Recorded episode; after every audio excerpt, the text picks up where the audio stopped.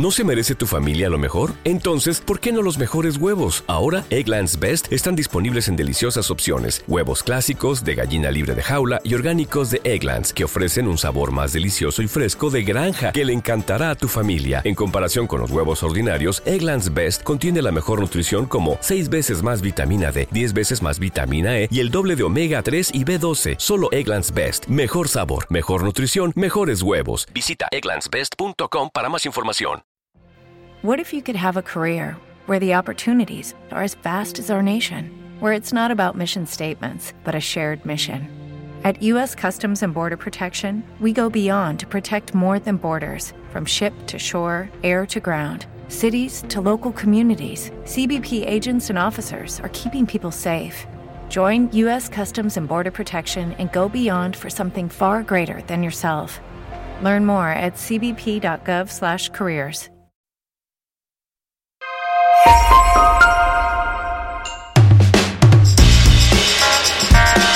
Señal en vivo de Radio EAN Estéreo, emisora de la Universidad EAN, originando en Bogotá, capital de Colombia. Radio EAN Estéreo, desde la Universidad para el mundo. La siguiente es una producción original de Radio EAN Estéreo.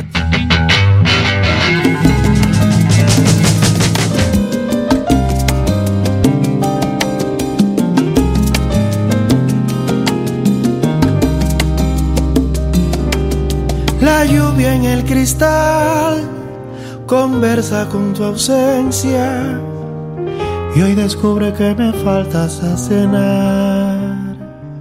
Siete en punto de la mañana, bienvenidos a Meridiano 360 en Radio EAN Estéreo, emisora de la Universidad EAN de Colombia. Una mañana tranquila, fresca, sin lluvia, sin mucho calor. Y estamos celebrando hoy en Colombia el Día del Locutor y como lo hemos anunciado a través de todo este mes, hoy tenemos un programa muy especial. Hemos invitado a grandes colegas de la Asociación Colombiana de Locutores. Nuestro presidente Armando Plata Camacho estará conectado desde Macanal, Boyacá. Vendrá nuestro canciller René Figueroa, también Ana Rocío Bermúdez, Ángela Pico y nuestro amigo del alma que ya está en cabina, Jorgito Rebollo. Felicitaciones, Jorgito, la voz comercial más importante de Colombia. Giovanni, feliz día, feliz día para todos y nada, un feliz día para todos, todos, todos los compañeros, todos los colegas y todas las personas que están detrás de un micrófono hoy en el Día del Locutor. Muchísimas gracias por la invitación. Y sí, aquí estaremos un buen ratico hablando, hablando carreta y conectados con, con estos grandes maestros como el señor Armando Plata y el señor René Figueroa y pues las personas que nos van a acompañar, Angelita y todos en el día, en el día de hoy. Angelita Pico y, y Ana Rocío. Así que lo vamos a acompañar aquí en Meridiano 360. Y, oye, hace rato no madrugaba. Eso, eso- al aire, o sea, madruga, madrugo todos los días, pero hacía rato no madrugaba para estar al aire. Qué bueno, qué bueno. tú hiciste mucha radio y madrugabas, ¿no, Sí, Jorgito? sí, sí, sí, sí. Trabajaba en, en varias emisoras, eh, entre las emisoras de, de William Vinasco, en, en Candela y en, y en lo que hoy se conoce como Vibra, en esa época era la estación. Correcto. Eh, en Olímpica Stereo, en la X, bueno, en fin, hemos pasado por varias varias etapas en la vida donde arrancábamos a trabajar desde muy temprano, desde las sí, al yo aire desde las recuerdo. 5 o 6 de la Yo mañana. recuerdo, prendía yo la radio a las 5 en cualquiera de esas frecuencias y ahí estaba Jorgito Rebollo. Yo decía, le gusta madrugar, pero hoy un día dijiste no madrugo más. No, sí madrugo en mi vida personal. sí madrugo. en tu de la- desde las 4 de la mañana estoy despierto todos los días.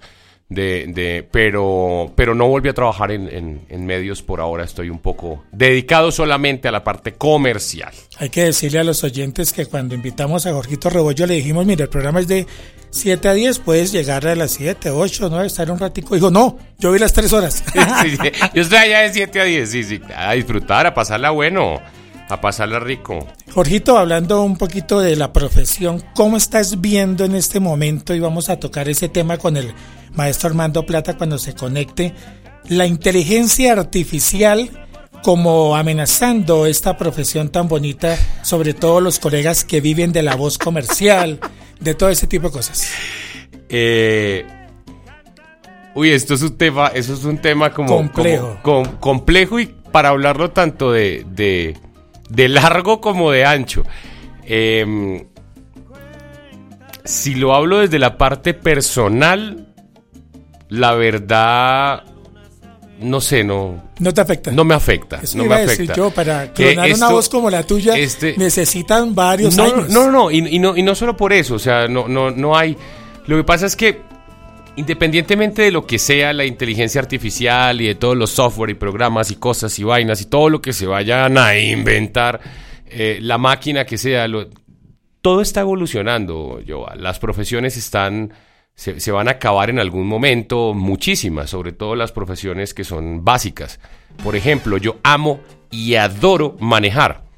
Ya los carros se manejan solos. Sí, qué tristeza Pues- que uno se suba a un carro y uno no tenga la conducción, el manejo, ¿no? Sí, o sea, cuando llegó las, las cajas de transmisión automática, yo amo y adoro el clutch, o sea, y, y- y las cajas sincrónicas, o sea, de, de cambios. Entonces, es- uno quiere ir evolucionando en el tema y, y- y no sé, y esto de la inteligencia artificial es un tema para, para, para tocarlo pues bastante a fondo, pero lo que, lo que nunca nadie va a poder reemplazarlo independientemente de- del, del que se invente lo que se invente, es el sentimiento y... y- la y- sensibilidad. el, la calidez, el, el amor, la entrega, eh, la mística, eso no se va a poder copiar jamás. Entonces, eh, el hecho de una inteligencia artificial nunca va a poder sentir lo que son los tres o cuatro segundos de adrenalina antes de que un letrero, sea en televisión o en, una cabina de radio, diga al aire.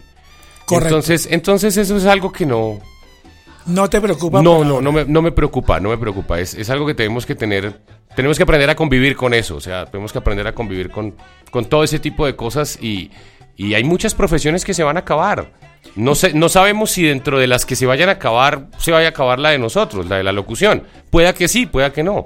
Pueda que al cliente le resulte más rentable poner un robot a que, a que haga un, un- comercial que pagarle a un locutor que lo siente. Pero pues Igual, o sea, no, no, no sé, no sé. La, la verdad, la verdad, nunca, no me he preocupado por eso en este momento. O sea, no.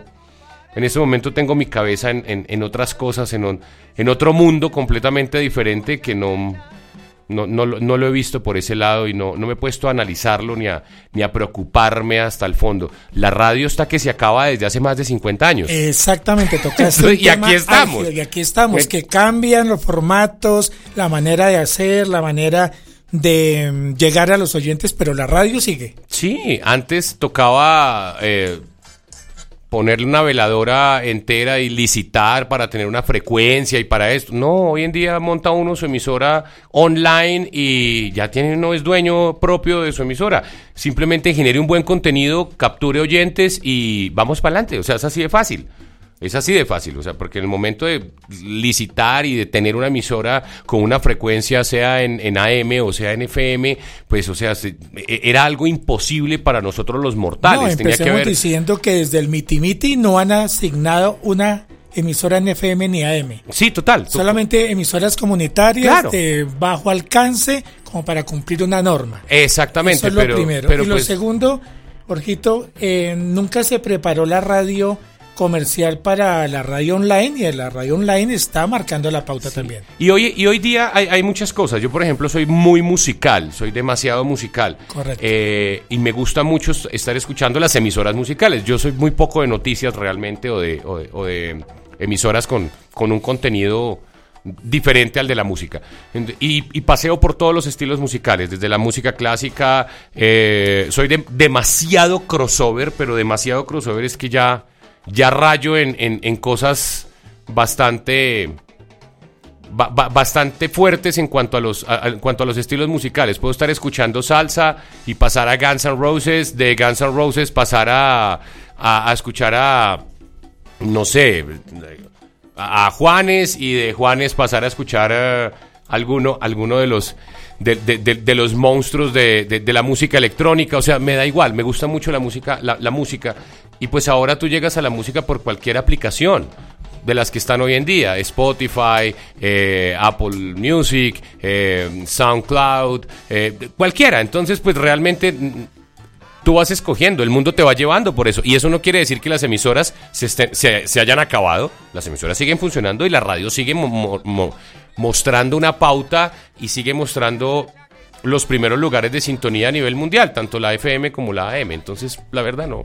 Totalmente de acuerdo. Bueno, Jorgito, acaba de hacer entrada triunfal nuestra colega, amiga, hermosa, Angelita Pico. Angelita, con los buenos días, estamos hablando con Jorgito de muchas cosas, pero primero te invitamos acá a esta cabina de Radio EAN Estéreo de la Universidad EAN de Colombia. Hola, buenos días. Estaba el tráfico eh, bogotano de siempre, ¿no? De los viernes. Raro, raro es que, o sea, es normal. sí. Uno, uno tiene que salir, Angelita, con, con dos horas de anticipación, que Bogotá queda a dos horas de Bogotá. Sí, no, y eso que yo me programé desde las 5 de la mañana muy juiciosa. Sí, me escribió temprano y digo, no consigo Ay, transporte. caray. No, es, esa vez se pone. Pero bueno, esta- es- esto, es la, esto es una de las delicias de vivir en una. En una metrópoli como lo es Bogotá. Total. Lo mismo pasará por allá en Singapur y en Nueva York y en muchas cosas. A veces Uy, sí. nosotros nos quejamos y, y, y- y no, no nos damos México, cuenta que en todo lado pasa lo mismo. Cualquier México ciudad es capital. México Cualquier es ciudad terrible. capital es la misma vaina a nivel mundial. Sí. sí. Bueno, Angelita, Día del Locutor, felicitaciones acá de parte de Radio Anestero y de todos los oyentes. Se hizo una promo durante este mes y la gente preguntó, bueno, ¿y va a estar Ángela Pico? Porque te siguen, tiene muchos seguidores, Jorgito. Sí, Es total. Nuestra, nuestra Carol King, nuestra eh, Taylor Swift. Sí, total, Angelita tiene, tiene su fanaticada, qué chévere. Qué bueno compartir contigo en el Día del Locutor. Sí, Hoy por finalmente, aquí, sí, ¿no? por fin.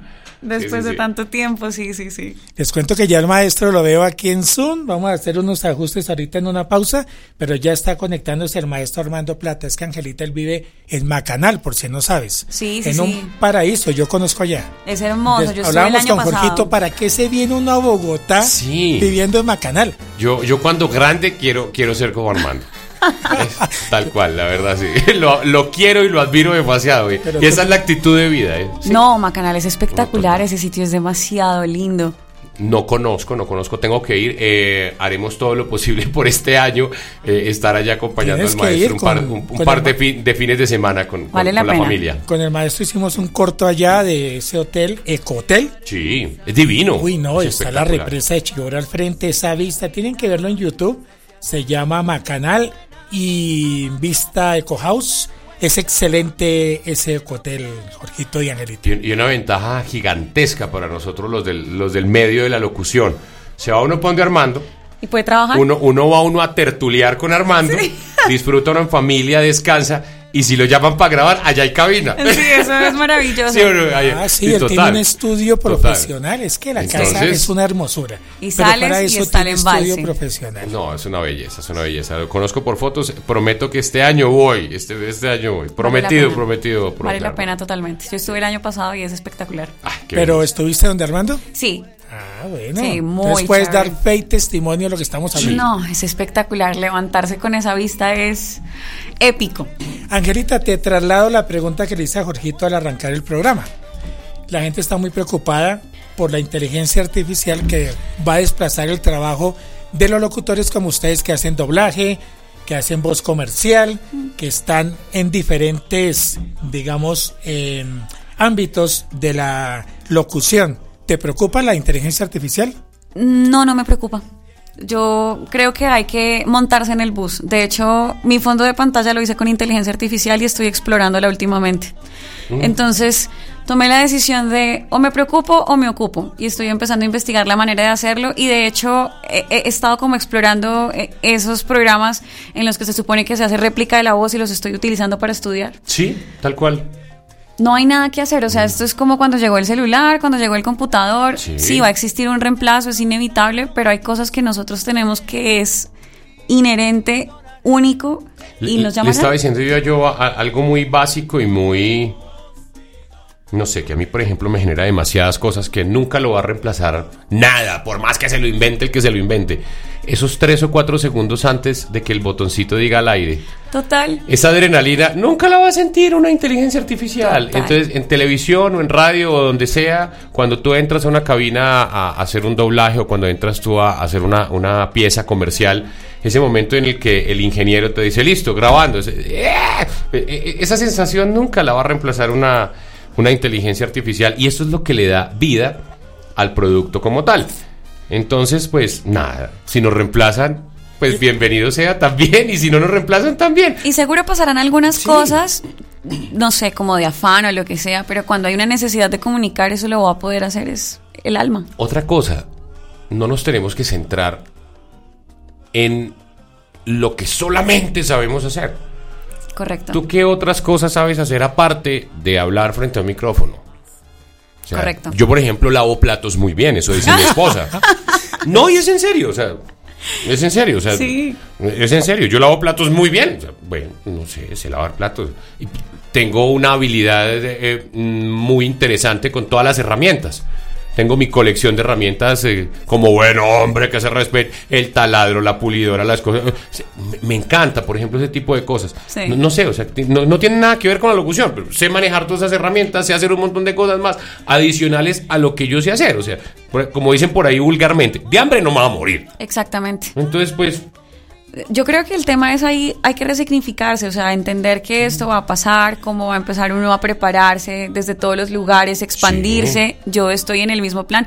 De hecho, a mí me está sucediendo lo mismo tanto en la locución como en la música, porque ahorita hay unos programas también y hay un montón de cosas de inteligencia artificial para buscar músicas sin licencias. Yo, yo, le, yo, le, quité, yo le quité una... Desde que Bad Bunny se ganó al compositor del año, yo, yo perdí la fe en la humanidad. O sea, o sea si, dice uno, ok, bueno, ya, desde que apareció el autotune, ya.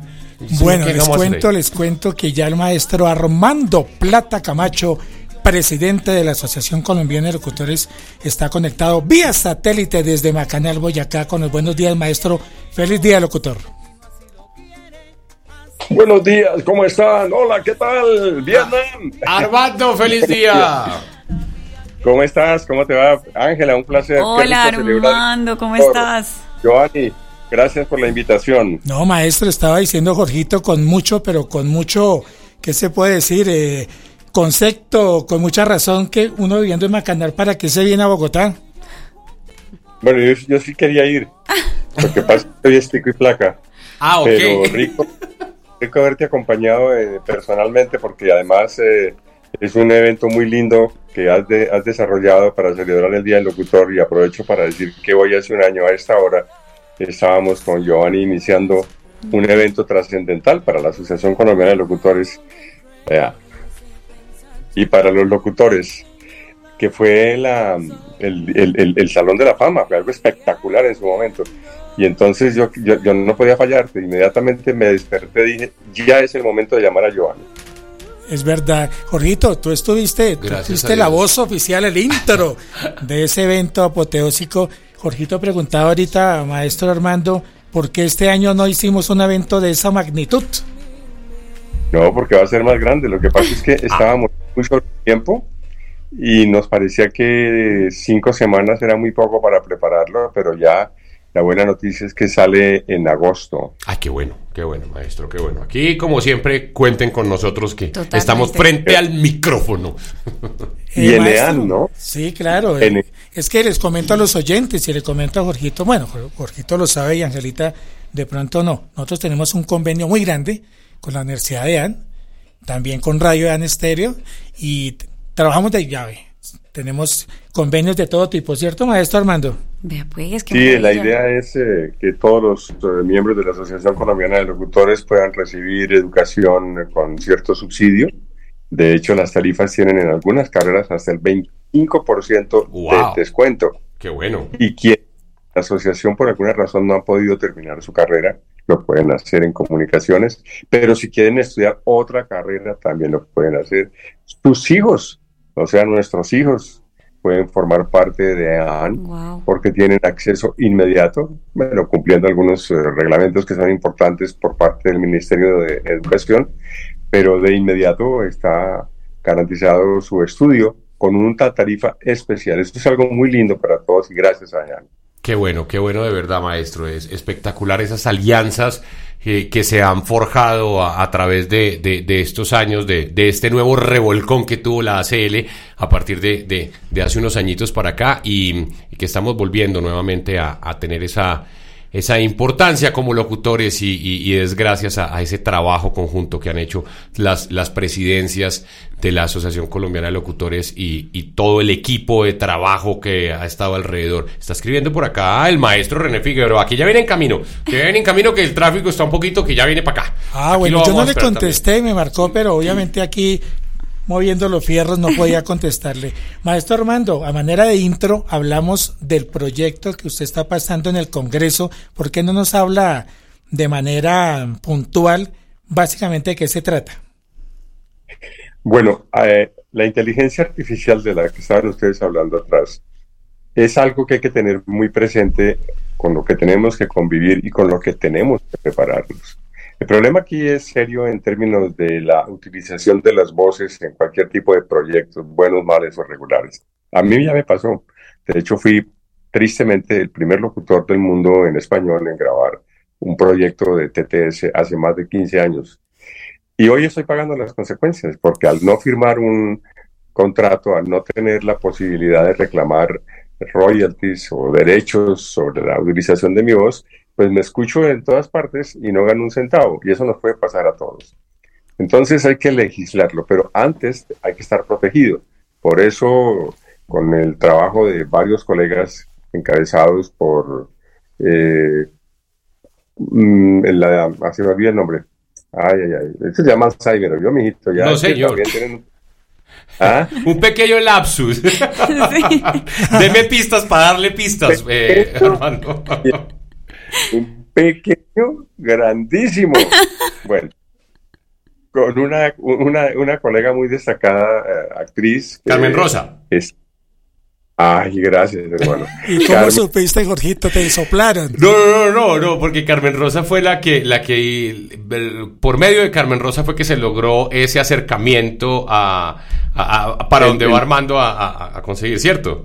Carmen Rosa Franco. En realidad, en realidad es una idea de ella muy directa. Eh, las cosas son como son. Ella es la liazón de la sociedad de gestión, que es una sociedad creada para que los actores puedan recibir unos royalties, unas regalías por sus trabajos que sean Hey guys, it is Ryan. I'm not sure if you know this about me, but I'm a bit of a fun fanatic when I can. I like to work, but I like fun too. It's a thing. And now the truth is out there. I can tell you about my favorite place to have fun Chumba Casino. They have hundreds of social casino style games to choose from, with new games released each week. You can play for free anytime, anywhere and each day brings a new chance to collect daily bonuses. So join me in the fun. Sign up now at ChumbaCasino.com. No purchase necessary. BGW. Void were prohibited by law. See terms and conditions. 18 plus. It is Ryan here, and I have a question for you. What do you do when you win?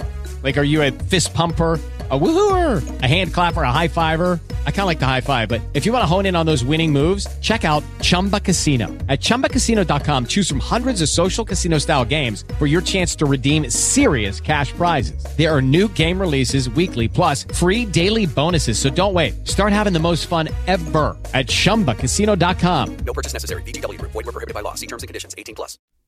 Colombia. Entonces, muy, que, muy especial fue Carmen Rosa porque logró el contacto nada más ni nada menos con una de las representantes más importantes de la Cámara en Colombia. Una mujer que representa justamente el patrimonio del país y las voces son patrimonio del país, patrimonio de la humanidad. ¿Qué exactamente eh, estamos buscando? Que el gobierno nacional declare que cualquier colombiano en su voz es dueño de su voz. Algo pequeño y tonto, sí, pero importantísimo y trascendental para poder iniciar cualquier acción legal en el caso de la inteligencia artificial, porque quiere decir que al amparo de la ley, su voz es su voz, su voz humana. With lucky landslots, you can get lucky just about anywhere. Dearly beloved, we are gathered here today to. Has anyone seen the bride and groom? Sorry, sorry, we're here. We were getting lucky in the limo and we lost track of time. No, Lucky Land Casino, with cash prizes that add up quicker than a guest registry. In that case, I pronounce you lucky. Play for free at LuckyLandSlots.com. Daily bonuses are waiting. No purchase necessary. Void were prohibited by law. 18 plus. Terms and conditions apply. See website for details. Judy was boring. Hello. Then Judy discovered ChumbaCasino.com. It's my little escape. Now Judy's the life of the party. Oh baby, Mama's bringing home the bacon. Whoa, take it easy, Judy. The Chumba life is for everybody. So go to ChumbaCasino.com and play over 100 casino style games. Join today and play for free for your chance to redeem some serious prizes. ChumbaCasino.com. No purchase necessary. Void were prohibited by law. 18 plus terms and conditions apply. See website for details. y que tiene unos derechos. Es decir, usted la puede ceder en un proyecto, pero usted no puede ceder su voz de por vida, porque, porque es su voz. Entonces, con esa figura jurídica comienza ya una ley que nos va a permitir entrar a negociar, discutir, regular con las entidades que de una u otra manera desarrollen la inteligencia artificial y que afecten a cualquier colombiano. Uy, buenísimo. Sí. Qué bueno, qué bueno tener por lo menos esa. Eh, es- eh, esa ese piecito de, de- de- de respiro y saber que hay una, un- una parte jurídica y una parte de- legislativa que, que por lo menos nos, apoya y, que nos protege un poco, un poco más sobre todo lo que se avecina, ¿no? Pero maestro, ¿usted considera, usted considera que la inteligencia artificial amenaza a la profesión de manera puntual? Sí, yo sí creo. Yo sí creo que, que nos va a afectar. ¿Cuánto? No se sabe. It is Ryan here, and I have a question for you. What do you do when you win? Like, are you a fist pumper? A woohooer, a hand clapper, a high fiver. I kind of like the high five, but if you want to hone in on those winning moves, check out Chumba Casino. At chumbacasino.com, choose from hundreds of social casino style games for your chance to redeem serious cash prizes. There are new game releases weekly, plus free daily bonuses. So don't wait. Start having the most fun ever at chumbacasino.com. No purchase necessary. VGW Group. Void were prohibited by law. See terms and conditions. 18 plus. Okay, round two. Name something that's not boring. Laundry? Ooh, a book club. Computer solitaire, huh? Ah, sorry, we were looking for Chumba Casino. That's right. ChumbaCasino.com has over 100 casino style games. Join today and play for free for your chance to redeem some serious prizes. ChumbaCasino.com. No purchase necessary. Void were prohibited by law. 18 plus terms and conditions apply. See website for details. Eh, ¿Por qué nos va, nos va a afectar? Porque es un desarrollo ya imparable, no solo a los locutores, a, a numerosas profesiones, pero también se le puede dar la vuelta, como decía Jorgito, nosotros podemos encontrar un aliado, pero es que va a cambiar la profesión, sí va a cambiar un poco. Por una simple razón, hay proyectos que no son tan importantes, que resultan más rentables hacerlos con inteligencia artificial, y ahí justamente donde, donde uno como locutor puede decir, hoy, ok, utilice, un, utilice inteligencia artificial, pero Hello, it is Ryan, and we could all use an extra bright spot in our day, couldn't we? Just to make up for things like sitting in traffic, doing the dishes, counting your steps, you know, all the mundane stuff. That is why I'm such a big fan of Chumba Casino. Chumba Casino has all your favorite social casino style games that you can play for free anytime, anywhere with daily bonuses. That should brighten your day a little. Actually, a lot. So sign up now at chumbacasino.com. That's chumbacasino.com. No purchase necessary. VGW Group. Void were prohibited by law. See terms and conditions. 18 plus. Step into the world of power, loyalty, and luck. I'm gonna make him an offer he can't refuse. With family, cannolis, and spins mean everything. Now, you wanna get mixed up in the family business. Introducing The Godfather at ChumbaCasino.com. Test your luck in the shadowy world of The Godfather slot. Someday, I will call upon you to do a service for me. Play The Godfather now at ChumbaCasino.com. Welcome to the family. VGW Group. No purchase necessary. Void where prohibited by law. See terms and conditions. 18 plus. recibo tal gasto, recibo tal dinero. Eh, si está regulado, claro. Porque si no, pasa lo que está sucediendo hoy en día, que usted va y consigue por 50 dólares y por 40 dólares un software y se sienta en un ordenador y ya tiene una voz que le habla. Robótica, pero le habla. Armando, un- Ahora, una pregunta, por ejemplo, y, y en ese caso, listo, aquí en Colombia nos cobijaría, vámonos a el escenario más optimista del mundo y aprueban la ley, nos cobija todo, estamos todo, o sea, todo queda check. Pero resulta que eh, están empezando o empiezan a utilizar la voz de nosotros o la inteligencia artificial o lo que sea fuera del país. ¿Ahí qué? ¿Ahí cómo, cómo hace uno, por ejemplo, para, para decir, Muy buena pregunta. Para, para, decir uno, bueno, es que a mí la ley me cobija y un señor, no sé, en Alemania, el otro en Rusia, el otro en China, el otro en Pakistán, utilizaron la voz de nosotros en español para, para lucrarse con X o Y proyecto. ¿Cómo hace uno para...? Es que en ese momento tú demuestras que esa es tu voz. Esa voz que está allá, artificial, es mi voz. Es mi voz. Y a partir de ahí viene ya un lío jurídico y tienes un derecho. Ok. Pero no tienes cómo representar, cómo decir que es tu voz. Yo soy ciudadano colombiano, no permito, como, como ciudadano colombiano, no permito en el mundo que nadie utilice mi voz. Y esa es mi voz. Hoy en día la gente te puede decir, bueno, pues demuéstrame que es su voz. With the Lucky Land slots, you can get lucky just about anywhere. This is your captain speaking. Uh, we've got clear runway and the weather's fine, but we're just going to circle up here a while and uh, get lucky. No, no, nothing like that. It's just these cash prizes add up quick. So I suggest you sit back, keep your tray table upright, and start getting lucky. Play for free at LuckyLandSlots.com. Are you feeling lucky? No purchase necessary. Void where prohibited by law. 18 plus terms and conditions apply. See website for details. With Lucky Land slots, you can get lucky just about anywhere. Dearly beloved, we are gathered here today to. Has anyone seen the bride and groom? Sorry, sorry, we're here. We were getting lucky in the limo and we lost track of time. No, Lucky Land Casino, with cash prizes that add up quicker than a guest registry. In that case, I pronounce you lucky. Play for free at LuckyLandSlots.com. Daily bonuses are waiting. No purchase necessary. Void where prohibited by law. 18 plus. Terms and conditions apply. See website for details. Y usted la demuestra y dice, bueno, pero no pasa nada. Pero si están parados por la ley de un país como patrimonio, es como si, exactamente, okay. como si tú tomas eh, un tunjo y te lo llevas para otro país. Tú sabes que okay. hay cosas te colocan. Pueden sacar. Eh, hay un oyente, Carlos Salamanca, estudia en una academia de locución. Sí, qué chévere. Y dice, saluda a Jorgito, que quiere ser como tú, una voz comercial arrolladora. Saluda al maestro Armando Plata, que de verdad lo admira mucho. Angelita, la sigue en Instagram. Ay, qué gracias. Qué, qué, ¿Qué pasó con el nuevo tema musical? Bueno, es una pastoral lo que escribo acá. Pero lo que está preguntando básicamente, no preguntando, está diciendo, no señor, el público es el que decide. Uh -huh. Ustedes no se preocupen que al público no le meten gato por liebre. Vea pues, mire, ahí está. A Carlitos no, un abrazo gigante. La gente quiere oír a Ángela Pico en un comercial y, y, es lo que le gusta, se va a ver en ventas. Eh, to, como todo, ¿no? En nuestra profesión nosotros decidimos eh, de, en, en las encuestas, en los números, en todo. Si tú tienes un, un proyecto de radio exitoso, eh, es muy difícil que salga porque estás marcando sintonía, estás marcando números. Si tienes un show de televisión muy bueno, excelente, pero no funciona, chao pescado, se acabó. Igual va a ser la publicidad. No, ya voces incluso las van a... Todavía existe un criterio de por cada bueno, pero también partecita de amistad y de, y de que muchos proyectos se logran por, eh, por otros medios pero los proyectos grandes, las empresas tienen que cada vez más ser exigentes porque lo que acabas de decir, el, la respuesta del público es inmediata y se mide y ninguna compañía seria va a poner en riesgo la imagen de su empresa para porque pues un robo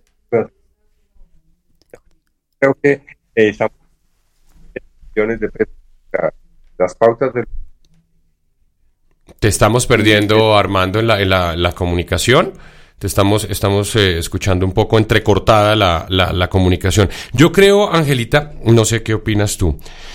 Eh, respecto a esto, todo va evolucionando. Los, los canales, los canales, por ejemplo, los canales de televisión, hoy día, ¿qué están haciendo? Se está, están volviendo nuevamente a convertirse en productoras como lo fueron en Total. una época antes de ser canales de televisión, como lo es, hablando en el caso específico RCN y Caracol. Están haciendo producciones para qué? Para las plataformas, para Prime, para HBO, para Netflix, para todo eso. Y pues, ¿qué se dieron cuenta? La televisión no va a desaparecer, la televisión nacional como tal, pero las producciones de gran factura, las producciones que generan plata, las producciones que generan, que generan buenos recursos y buenas entradas para que no desaparezcan estos canales, ya no las están poniendo en los canales nacionales, sino las están subiendo a las plataformas porque es lo que se está consumiendo en este momento. Correcto, es que el interés va evolucionando a medida que la tecnología también lo va haciendo. Lo que decía Armando, digamos, estas empresas grandes necesitan tener ese mismo vínculo y esa misma confianza que lo va a dar una voz humana. Entonces, ese es el poder de comunicación que tenemos en este momento y es como entender esa dinámica. Lo que te decía también, por ejemplo, de los celulares. Hay cosas que se van a empezar a reemplazar en, en porque sencillamente es la forma como se está empezando a dar esta nueva manera de vivir.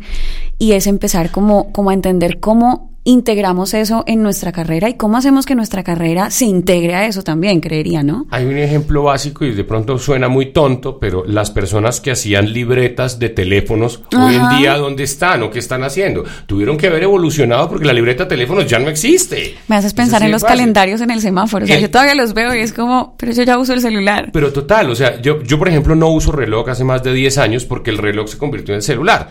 O sea, me- tenía una muy me gustaban los relojes, pero de un momento a otro dije, no, no voy a usar reloj porque primero es peligroso andar Ajá. uno con un reloj en la mano y segundo y segundo pues para qué si uno así tenga un reloj de así tenga un Casio o tenga un Rolex como dice Shakira, eh, eh, pues la- da la misma vaina y uno siempre mira la hora es en el celular. Entonces, y los directorios telefónicos.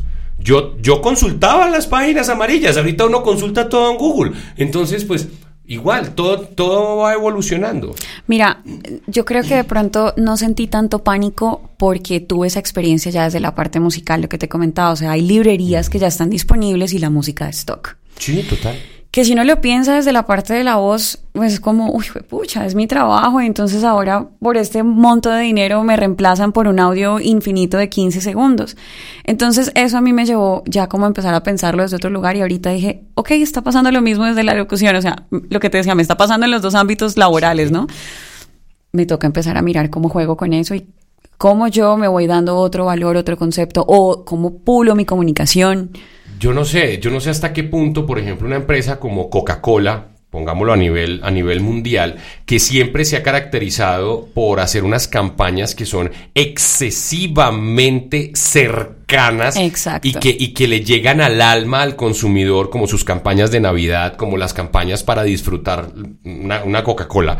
eh, hablándolo hacia Plata Franca, vaya a cambiar la voz del locutor que le genera esa calidez, esa cercanía y, y ese, ese amor por la marca, la vaya a cambiar por un robot que no va a generar eso. Exacto, era lo mismo que decía Armando, esas empresas grandes no se van a arriesgar a eso. Claro, Claro. esto va a empezar a generar otro ámbito en la competencia, pero nos toca mirar cómo vamos trabajando. con Maestro Armando Plata acaba de hacer su entrada Triunfal, triunfal. Ana Rocío, Ana Rocío Bermúdez. Bermúdez. Es que el maestro no tenemos ahorita streaming, solamente estamos con la emisora y con las diferentes aplicaciones, pero estamos solamente en audio. El maestro no sabe, le estamos contando que acaba de llegar Ana Rocío Bermúdez. Puede saludarla, maestro. Anita, feliz día.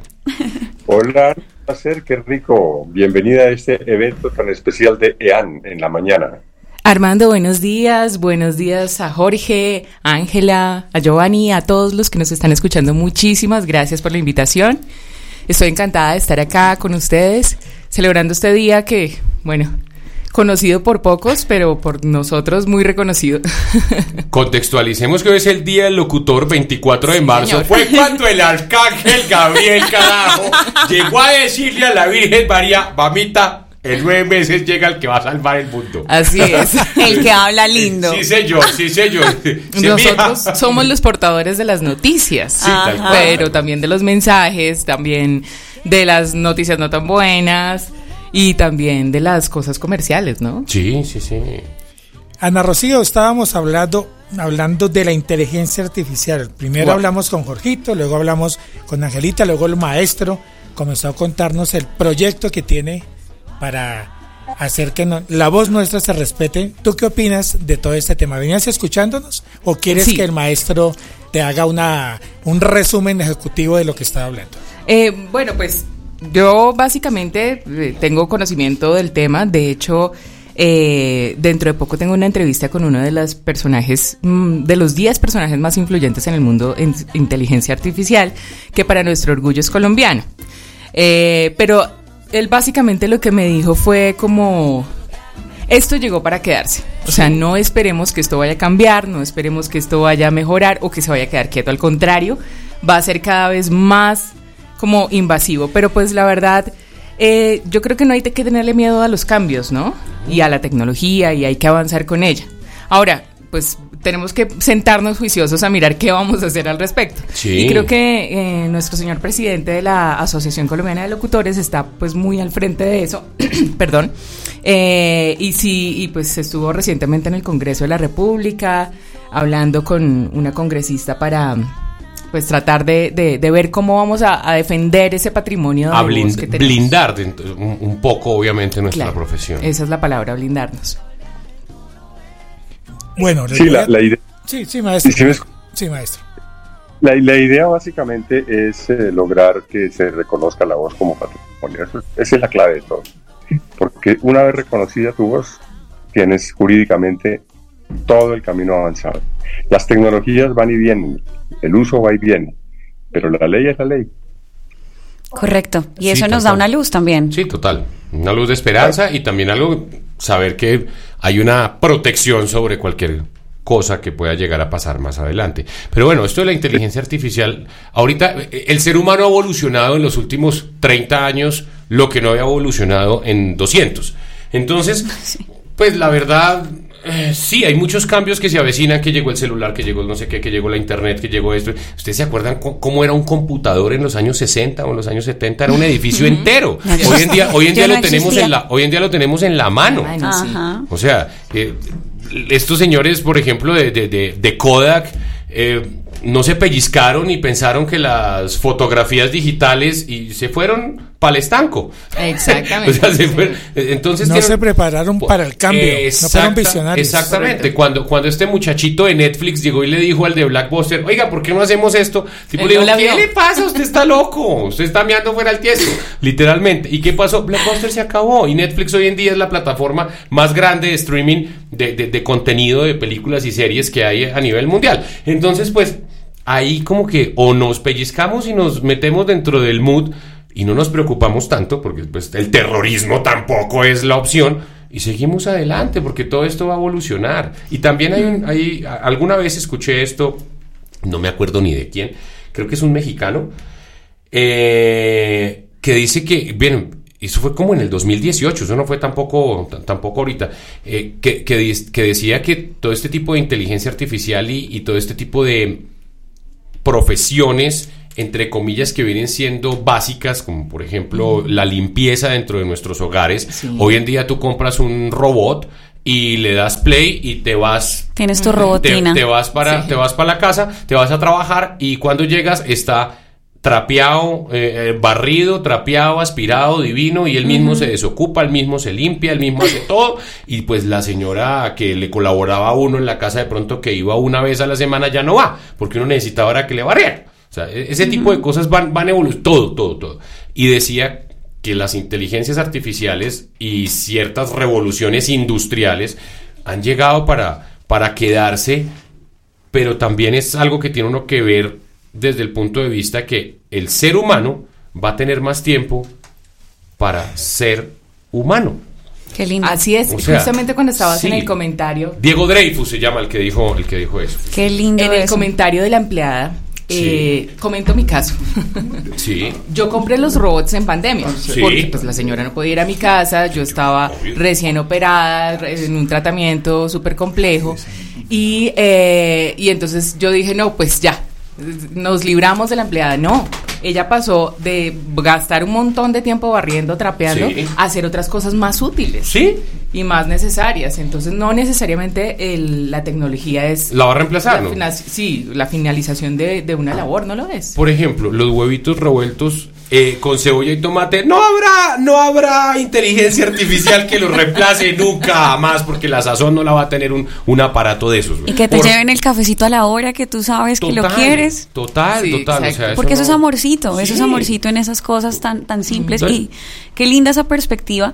Y yo creo que también, hablándolo desde ese lugar, existe una empatía muy grande de pronto con nuestros papás y con nuestros abuelos que uno decía, ay, pero cómo se ponía con el televisor así, que ellos en, el- en su momento decían, pero el televisor llegó a reemplazar los momentos de tertulia, digamos, yo lo sé por la parte de mis abuelos, Sí. era la, la cena y en la noche entonces se reunían a tocar guitarra, tiple, que A ahí descubrí mis orígenes y a cantar, exacto. Sí. Y eso se reemplazó después con el televisor y cambió la comunicación familiar también en su momento. Y yo me acuerdo que mi abuela me decía eso, es que esto llegó, cambió ta ta ta ta ta ta ta. Está en nuestra responsabilidad mirar cómo adaptamos eso a nuestro sistema también. Y ahorita entendemos esa sensación que ellos tenían de ese temor también, que no se burlaba cuando el papá no sabía cómo darle clic al computador. Sí. Sí, o ahorita pasa. Y yo creo que a nosotros nos está pasando con la inteligencia artificial también. Y nos toca mirar cómo empezamos a adaptar a eso. Yo, yo soy un poco renuente, no renuente a la tecnología, pero eh, no me preocupo tanto por eso, estoy pensando en otras cosas y hago otro tipo de cosas. Entonces no estoy como tan encima toda hora del celular, sí, tengo un celular, pero lo sé manejar el 6% De su fun- de todas sus noven- funciones. El 94% restante. Oiga, ¿usted sabía que su celular hace eso? No jodas, ¿en ¿En serio? serio? Sí, lo sabe mi hija. Sí, total, exacto, pero lo saben los chinos. Y, y no me preocupo tanto por ese tipo de cosas. Y más bien empleo mi tiempo en disfrutar en otro momento de disfrutar escuchar música o disfrutar compartir con mi esposa, disfrutar eh, una cosa tan simple como disfrutar sacar los perros a pasear. Total. O sea, eso es, es- es disfrutar un poquito más los momentos, porque lo que tú decías, la televisión llegó a reemplazar todos esos momentos de tertulia y de música y de y después de la cena y de la comida que tenían los abuelos y bisabuelos. Hoy en día tenemos lo mismo con el celular. Los chinos están conectados a toda hora, eh, todo el mundo está conectado a toda hora, está es pendiente de las redes sociales, del que le dio like, del video, del meme, de la vaina, y pues se perdió muchas cosas. Que si en una casa no hay ciertas reglas, por ejemplo, para sentarse a la mesa a cenar, a comer, a desayunar, a almorzar, sin los celulares en la mesa, cada uno tiene o está viviendo su mundo por aparte. Uno lo, uno lo ve en los restaurantes. Un montón de amigos, un montón de, de gente, una reunión, 20, 30 personas reunidos y resulta que cada uno está en su mundo, en su celular. Sí. Ya no puede, ya no puede uno servir un plato de comida sin 10 fotos primero para subirlas a, a las redes sociales. Ay, sí, qué pereza. No, no puede uno darse un abrazo de saludo con alguien si no sube la foto uno abrazándose con alguien. No jodas, pues, o sea. ¿Sabes algo muy chistoso de eso y me hizo caer en cuenta una amiga? Mi amiga me decía, tú vas ahorita a un café y se te acerca un extraño y te habla y tú sientes que es un psicópata. Tal cual. Y hace 15 años era la manera de conocer gente. O sea, el acceso ha cambiado tanto con la tecnología desde ese lugar. Y tú lo analizas. Si alguien te habla normal, tú comprando un cafecito, vas a sentirte No, bueno, extraño. aquí en Bogotá desde hace 40. el que se le acerque uno con un papelito por ahí. ¿Dónde queda esta dirección? Pum, en Burundangao. Entonces, Lastimosamente, Sí, ese es otro tema. Sí, en mi ciudad era otra historia. Pero, pero de verdad, o sea, Sí. pero, pero de verdad, se le acerca a alguien y, y- y todo el mundo es amigo por redes, pero, pero personalmente no. Pero personalmente no son amigos. Es que no hay esa, amistad, no hay esa es la cuestión. O sea, a- otra cosa que hay que mirar de este tema de la inteligencia artificial, pa- paralelo a nuestra profesión, es esa humanidad, ¿sí? Sí. Obviamente una inteligencia artificial, ya todos lo hemos experimentado y escuchado, es- está cada vez más real, digamos que como en, en términos eh, de audio, de sonido, en, en, eh, en la proyección, De en la- video, de todo, sí. Está, está muy naturalista, muy realista. Pero esas cosas que le imprime el ser humano a la pieza no se pueden cambiar. Por ejemplo, eh, mi hermano es eh, diseñador gráfico. Él fue de los que se echó las manos a la cabeza cuando llegó el Photoshop. Y ta- eh, todos ellos entraron en revolución, como estamos nosotros ahorita, se va a acabar nuestra profesión, qué vamos a hacer, no sé qué. Y hoy en día es una de las herramientas más importantes que ellos, le- que les facilita mucho Claro, el trabajo. total. Y mientras eh, tu hermano, eh, cuando arrancó la carrera, se demoraba, estoy poniendo un ejemplo pendejo porque no, no tengo ni idea cómo será, pero, pero se demoraba una semana haciendo una campaña, cuando después ahorita con el Photoshop se puede demorar una tarde. Así es. Bueno, les comento que hizo su entrada triunfal nuestro canciller René. ¡Bravo! ¡Profe! ¡Voten por mí! Vino con pancarta, además con un tapete. Vino armado. Además, Sí, con un tapete acústico, Jorgito y maestro Armando. Yo digo, yo voy, pero llevo mi tapete acústico. Sí, sí, no es con mi Eso tapete. está muy bien. Profe René Figueroa, feliz día, locutor. Gracias, gracias. ¿Me, me subes un poquito el retorno, Jova? Por favor. Bueno, un poquito, un poquito, un poquito, un poquito. Un poquito. La buena fortuna es que yo estoy al lado, entonces a mí me cobija el, el eco. Mi, mi- mi voz va a sonar. Hola, hola, hola. Buenos días, buenos días. Aquí para mis queridos colegas. Los llevo aquí en el corazón a estas tres personajes de la locución. Maestro, gracias. Maestro, el profesor, nuestro El maestro. Armando Plata está vía satélite. Y a Giovanni también, son cuatro. y a Armandito allá escuchándonos desde, desde la Macanal. Macanal. Desde su paraíso. Sí, pero eso se llama, eso no se llama Macanal, se llama La Vista. Sí, la sí, Vista. La Vista, Macanal. La Vista. Delicioso también. Yo he gozado de la vida. Ahora sí, me, ahora sí me escuchas bien. Ahora, sí. Ahora sí. Sí, sí, ya con un poquito más de ganancia. Sí, esta es la única ganancia que podemos tener a esta hora de la mañana. La ganancia del sonido. Bueno, aquí estoy. Un poquito tarde me pasó lo mismo que a ustedes, chicas, que, que- que el, el taxi no llegaba, que, que el transporte. Entonces aquí estoy, pero tardecito, pero segurito. Con todo gusto, comunicado con toda esta audiencia de EAN y con mis queridos colegas. Ay, ay, ay. Hey, Armando, no te quejes. Aquí Ay, ay, ay, estoy con un sueño, hermano. Esta noche me acosté a la una de la mañana. Wow. yo te gano, me acosté a las 3 de la mañana. Yo, yo anoche, anoche me dio insomnio. yo sé, dormí como una hora, hora y media nomás. Wow. Pasé de largo. Pero... Oh, por Dios. Bueno, yo los venía escuchando. Yo venía escuchando sobre la inteligencia artificial, sobre las voces, las voces sintetizadas. Y yo desde hace 22 años estoy hablando de eso, cuando salió Locuendo y todos los otros, eh, todos los otros eh, programas que sintetizaban la voz, que Claro. leían un texto. Y en esa época no eran tan malos, eh, Locuendo, para decir un nombre cualquiera. Pero ahora ya son ah, muy, muy, muy buenos. Claro, de todas maneras les falta un poquito de, de corazón, de sentimientos. Y yo sí soy de la opinión que esas voces nunca podrán llegar a, a emular al locutor, porque no tienen sentimiento, porque no son humanas, porque no, no expresan todos los sentimientos, la tristeza, la alegría, el alborozo, eh, el entusiasmo. Son voces que siguen siendo planas a pesar de que ahora ya las han mejorado mucho. Esas son las voces planas con intención. Eh, exactamente, sí. Sí, para una cosa básica, pues está bien. Hay un dato eh, de un señor actor, dramaturgo, etcétera, etcétera, de tiempo atrás, no, no me pregunten la fecha exactamente, llamado Tim Burton, que tenía su estudio laboratorio de teatro. Eh, en ese entonces, y para nuestra fortuna, bueno, creo que hoy podrían replicarlo, pero se, se hizo un estudio de cuántas emociones hace, hace bueno, no sé cómo se dice, Genera. eh, genera un ser humano en un segundo y cuántas creen que fueron. No sé, por lo menos más de 100. Por ahí está. Sí. 87. Ok. Wow. Entonces, sí, Uy, Jorgito, muy bien. bien, Es sí. que yo soy muy emocional. Yo me las he Yo me contado. Yo me las he contado sobre así Por es, eso soy ocupa- locutor. Así es, ocupador soy que me las he contado y todo. y todo. Bueno, entonces ahí está. Eh, a- no sé si la tecnología, yo creo que la tecnología sí puede llegar hasta allá a hacerlo. Pero de aquí a que eso pase, pues no estaremos contando la historia, yo creo. ¿Será? Yo no sé. Ojalá. Pues de aquí a que eso pase, primero está el metro en Bogotá. pues digo, René desde hace cuánto está esperando el metro en Bogotá. Desde Locuendo. Yo recuerdo desde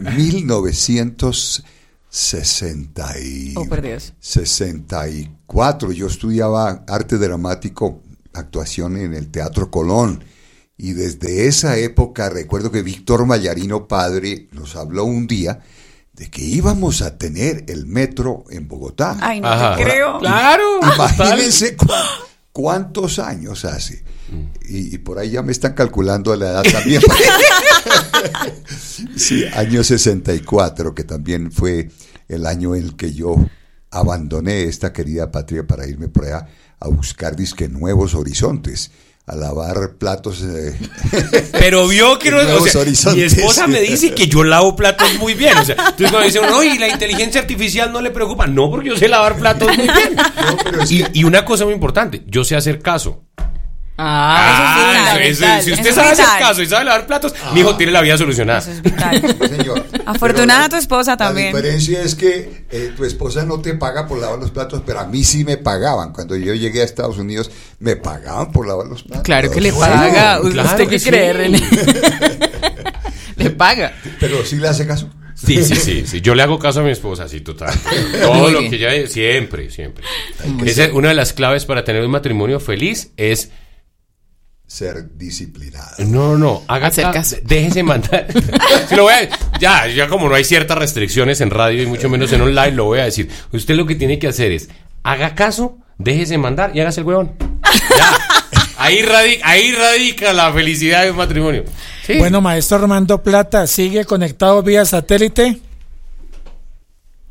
No, por cable, fibra óptica. Ay, yo pensé que iba a decir, no, me dormí.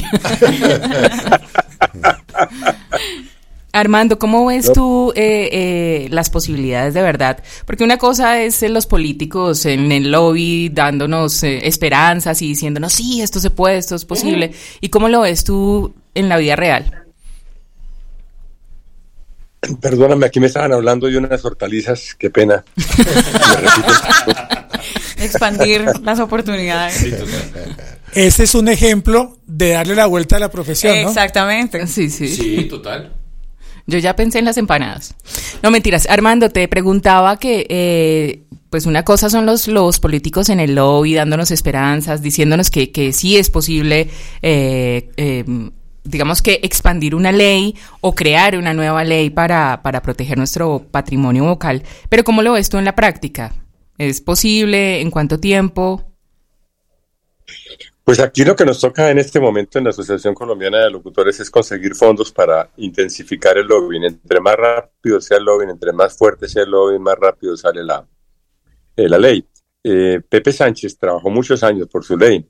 Fanny Mickey lo mismo, pues la asociación va a trabajar lo que sea necesario. Ahora hay algo que sí creo que como coyuntura política nos ayuda en este momento y es la primera Hello, it is Ryan, and I was on a flight the other day playing one of my favorite social spin slot games on chumbacasino.com. I looked over the person sitting next to me, and you know what they were doing? They were also playing Chumba Casino. Coincidence? I think not. Everybody's loving having fun with it. Chumba Casino is home to hundreds of casino style games that you can play for free anytime, anywhere, even at 30,000 feet. So sign up now at chumbacasino.com to claim your free welcome bonus. That's chumbacasino.com and live the Chumba life. No purchase necessary. Group. Void prohibited by law. See terms and conditions. 18 plus. Here's a little known fact almost half of all waste generated in Montgomery County comes from businesses, organizations, and government facilities. Reducing the amount of waste in your workplace will have a positive impact on our environment. It can also save you money on your disposal costs. Reducing waste and recycling at your business is easy to do and is the law in Montgomery County. Make it your business to recycle right. Learn more at montgomerycountymd.gov slash recycle right or call 311. Tiene que ver con la el representante que va a liderar esta causa. Es una muchacha que por razón de su origen, de su trayectoria, ha estado muy ligada a todo lo que es patrimonio y la voz al, pre- al presentarse como patrimonio va como anillo al dedo. Es eh, una- un proyecto de ley que desde salir rápido se convertiría en un proyecto líder no solamente a nivel Colombia, a nivel internacional y posiblemente a nivel mundial, porque para allá tiene que ir, tiene que haber una defensa de, la voz como patrimonio, así de fácil. Eh, yo le calculo por ahí unos dos, tres años, es más o menos el tiempo.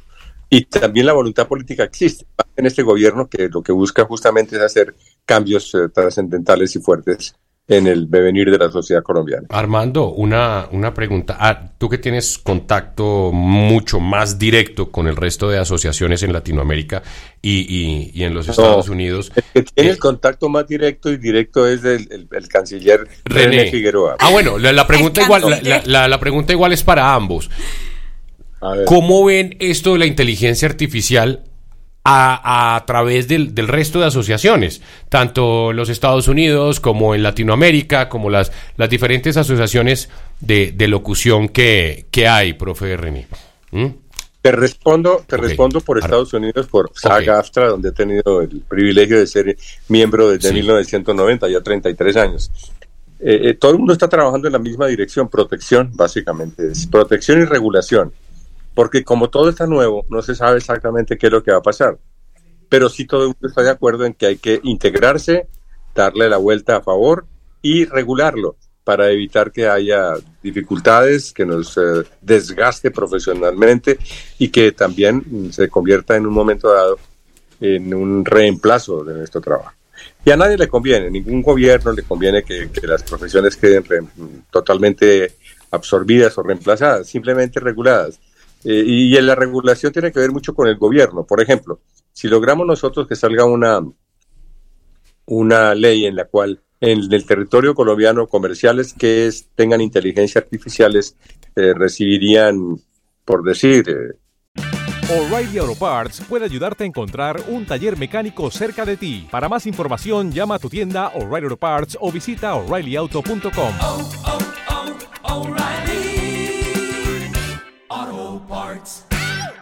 un porcentaje distinto para subsidiar a aquellas voces que no, que no, que no pudieron trabajar. En una época en Colombia, por ejemplo, en los años 70, no sé René si te acuerdas de eso, hubo una restricción a las productoras internacionales, solamente se podían eh, trabajar proyectos realizados por productores colombianos, por directores colombianos, por compañías colombianas. Duró como 10 años, finalmente hubo un cambio, pero durante esa época las productoras de comerciales fueron muy prósperas y fue una voluntad política de esa época.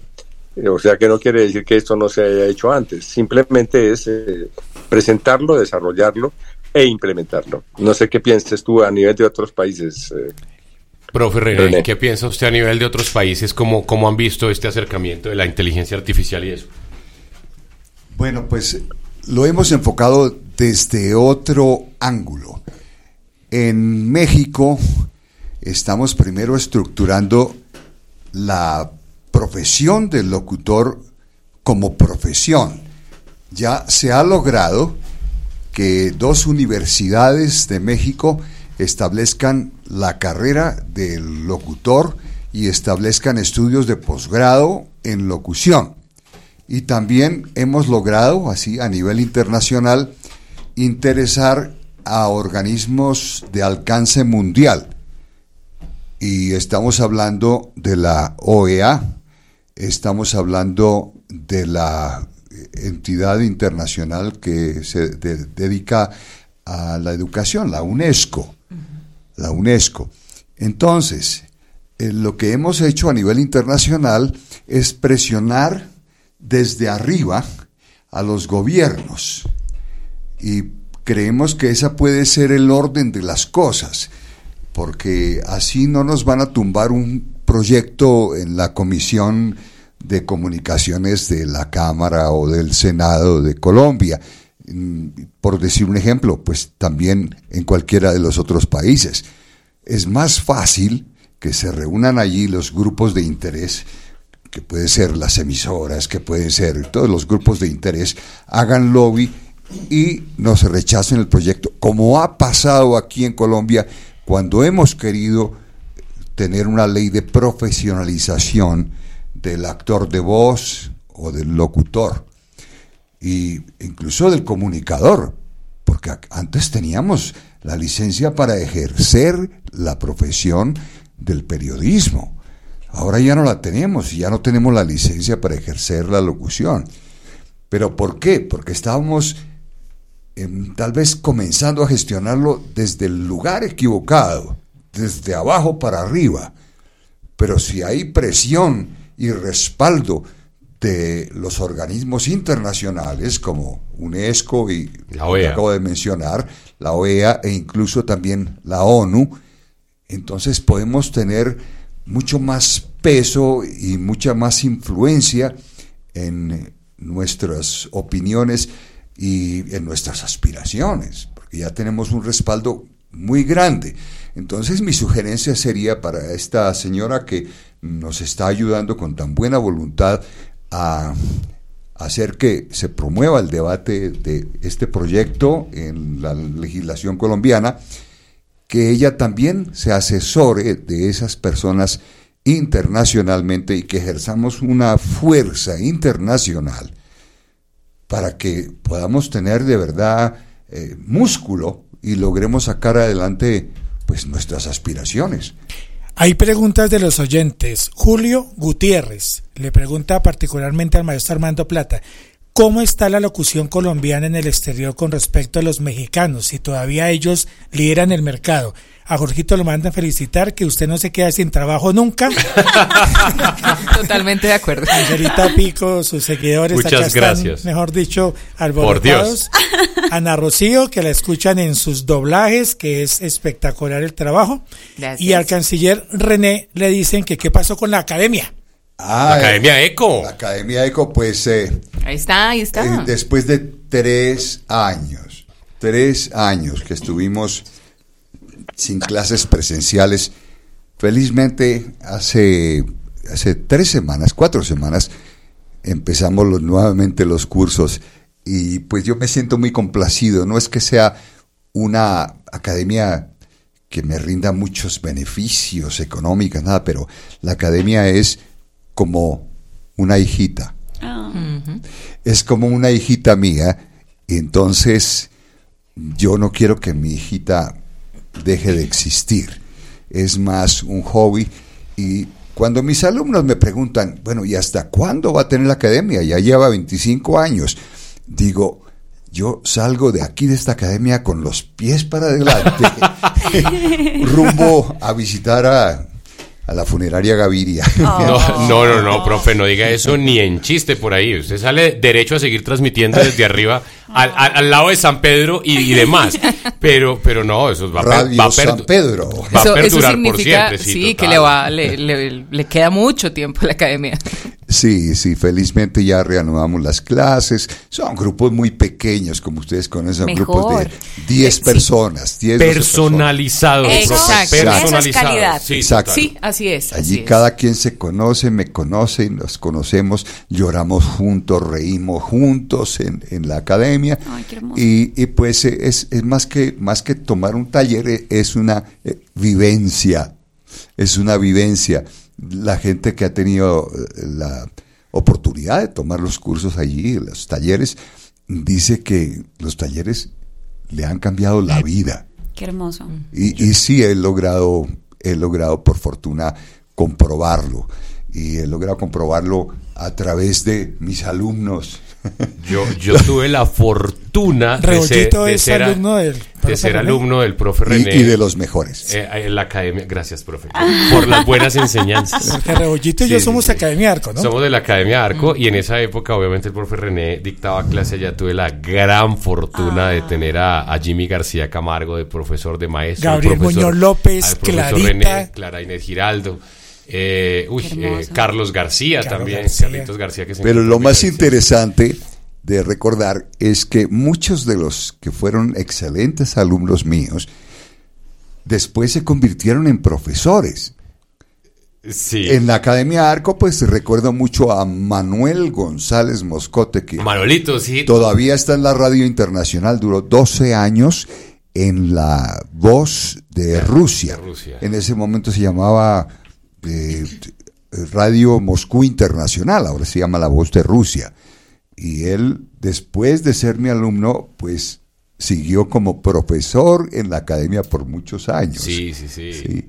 Eh, también recuerdo a Catalina Plata, eh, que este señor que nos está escuchando aquí, Armando Plata, tan pronto supo que yo había inaugurado una academia, me mandó a sus dos hijos. Pero Ah, por Dios. ah, Eh, ¿Eso es verdad, maestro Armando? Sí, es que estaba encartado con ellos. No era confianza, era encarte. y, y nunca, nunca pensó Katy que iba a llegar a- al sitial en que está hoy, de ser una extraordinaria locutora, pero más que eso también una tutora, una profesora. Igual ocurrió con, con Juanita. Con Juanita, Eh, ella sí tuvo curso personalizado conmigo en, en Atlanta. Ay, qué bueno. Porque llegué a visitarla y me dice, ¿qué te parece, Renecito, que el lunes tengo que presentar una entrevista para trabajar en, no sé si es CNN o una empresa? Y yo no sé mucho eso. Y pues siéntate. Venga para acá, venga para acá. sí. Eh, comencemos. Hágase una jarra de tinto, mijita, y vamos. Y, y lo más lindo es escuchar los testimonios de toda esta gente que, que de verdad me expresan su cariño, su sentimiento y que son tan, tan, tan agradecidos con el conocimiento que yo pude regalarles, compartir Profe, de verdad que muchísimas, muchísimas gracias. Que hoy sea un, un- un día para darle las gracias, de verdad. De corazón le digo, gracias por todo lo que me enseñó en la academia y por todo lo que me ha enseñado durante estos años. Armando, por ser esa inspiración. A William Vinasco, que fue jefe Sí, mío. Y, y- William. y le sigo, y le sigo diciendo jefe y le diré jefe toda la vida también. Porque, porque pues le he aprendido tanto como ser humano, como empresario, como, como profesional, a todas esas personas que, que han estado detrás de, de, de esta formación, de estas nuevas generaciones y los que se vienen, obviamente, que han sido, que han sido la inspiración que escuchábamos desde muy pequeños. La radio, o sea, esa cajita mágica, y decíamos, ay, yo quiero, yo quiero trabajar ahí, yo quiero, yo quiero ser cuando grande. Absolutamente. Estar, estar ahí detrás. Ah, Pequitas, por ejemplo, Pecas Wow. en, en, en Sancho, tantos años. Pecas fue mi primera vez. Sí, para mí, para mí también. Con la locución comercial. Dir- dirigiendo, dirigiendo, eh, se ha perdido muchísimo la dirección, la dirección en la parte comercial, lastimosamente, y, y personas como, como el señor Hugo Chávez, que eh, alias Pecas, que lo conocemos en el mundo publicitario, que, que- También que nos ha nuestro enseñado colega de tanto, ACL. co- Te con- quiero, Pecas. Tal cual, que lo, lo amo y lo adoro con el corazón. Eh, a muchísimos, a muchísimos, de verdad, a todos, a Julio Sánchez Vanegas, a Pacheco, a J. Mario, a todos con los que nos criamos en una, en una época que queríamos llegar a, a- a trabajar y a ser como ellos. De verdad que muchas gracias por todas esas Sí, enseñanzas. hermoso. Aquí dice Magda Rojas que tiene una nostalgia. Bueno, también También. Dice I Magda Rojas Magda. que tiene una nostalgia muy grande escuchando a Armando y a René y que las voces jóvenes de verdad hacen honor a la ACL, se refiere a Rebollito, Angelita y Ana Rocío. y que por Todavía, cali- jóvenes. todavía calificamos de jóvenes. Ay, qué chévere. Y que si I por love favor you. el maestro Armando responde la pregunta que le hicieron, que si los mexicanos todavía dominan el mercado de la locución. Yo creo que sí. Eh, México es uno de los países eh, con una industria consolidada, especialmente en el mundo del doblaje, de la creación de artistas de voz, eh, con un historial de radio espectacular. Pero muy cerca está Colombia, con Argentina y con otros países. Y en el mundo globalizado, las voces colombianas sí han ganado mucho espacio, especialmente porque Colombia en los últimos 10 años se ha convertido quizás en el epicentro del nuevo Hollywood en América Latina. Son cientos, cientos de proyectos los que se realizan acá en el campo audiovisual. Y eso, eso ha sido una bendición para los actores de voz, para los locutores, para los narradores, por la cantidad de trabajos, por el incremento de las casas eh, de doblaje, por la serie de medios alternativos y tradicionales que han proliferado, lo cual permite que el estatus de la locución colombiana en este momento ya esté muy cercano al, al, al- al mexicano. Pero hay que recordar que México tiene una tradición de más de 60 años en la industria del doblaje y la misma cercanía con los Estados Unidos pues ha sido para ellos una, una, bendición. Hoy la bendición también es para nosotros con la globalización. Por fortuna las voces colombianas con un acento neutro, con un muy buen español y con una gran cantidad de talento, de, de una excelente presentación artística, porque los colombianos tienen muy buen doblaje, pues le compiten de tú a tú a México y creo que estamos en este momento uniendo esfuerzos. Ya lo decía René, por ejemplo. Con México se está trabajando a través de la Asociación Mexicana de Locutores, la Asociación AMELOC de Locutores Comerciales y de otros entes, el que se puedan unir en un frente común y motivar a organizaciones de alto peso mundial para que se logre que la profesión del locutor tenga una defensa frente a las nuevas tecnologías. Los manda a saludar Jorge Sánchez Vargas, también excelente locutor, él es el presidente de la cadena CIR, Iberoamérica Radio. Ay, Saludos a Jorge Rebollo, a un René abrazo a don Angelita, Jorge a Rocío, también. y al maestro Armando. Muchas gracias.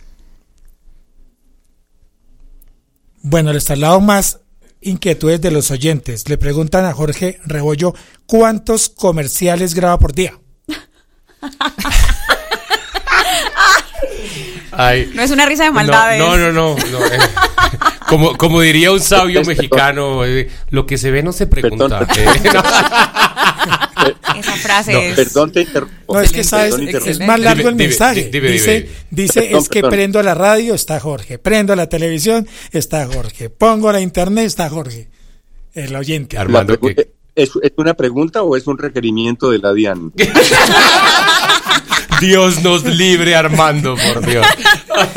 No, no, no, eh, eh, de- depende, depende, depende. Esto es una labor que eh, este año, este año no, el año pasado cumplí 30 años de estar... de 30 estar- años de estar en los medios. de estar en medio de qué, no sé, pero No, de 30 años, de, tengo 45, desde los, de, como desde los 15 más o menos, fue desde los 12, 15 más o menos empezamos en esta, en esta hermosa profesión.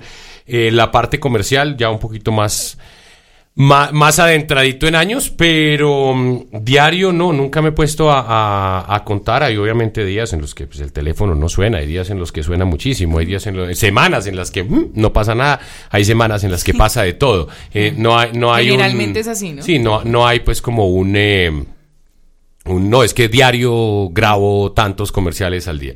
Me- siempre me levanto eh, dándole gracias a Dios y siempre mm, eh, me encomiendo desde muy temprano en la mañana a- al de arriba, que es el manager y es el, el- el principal, el principal accionista de la empresa. Claro, él fue el que envió al arcángel San Gabriel. a Exacto. Él fue el que le dijo al arcángel San Gabriel. Vaya, yo- mijo. Entonces yo, yo, yo, papá Dios, eh, en tus manos está todos los días de mi vida y, y él es el que, el que envía realmente todo esto.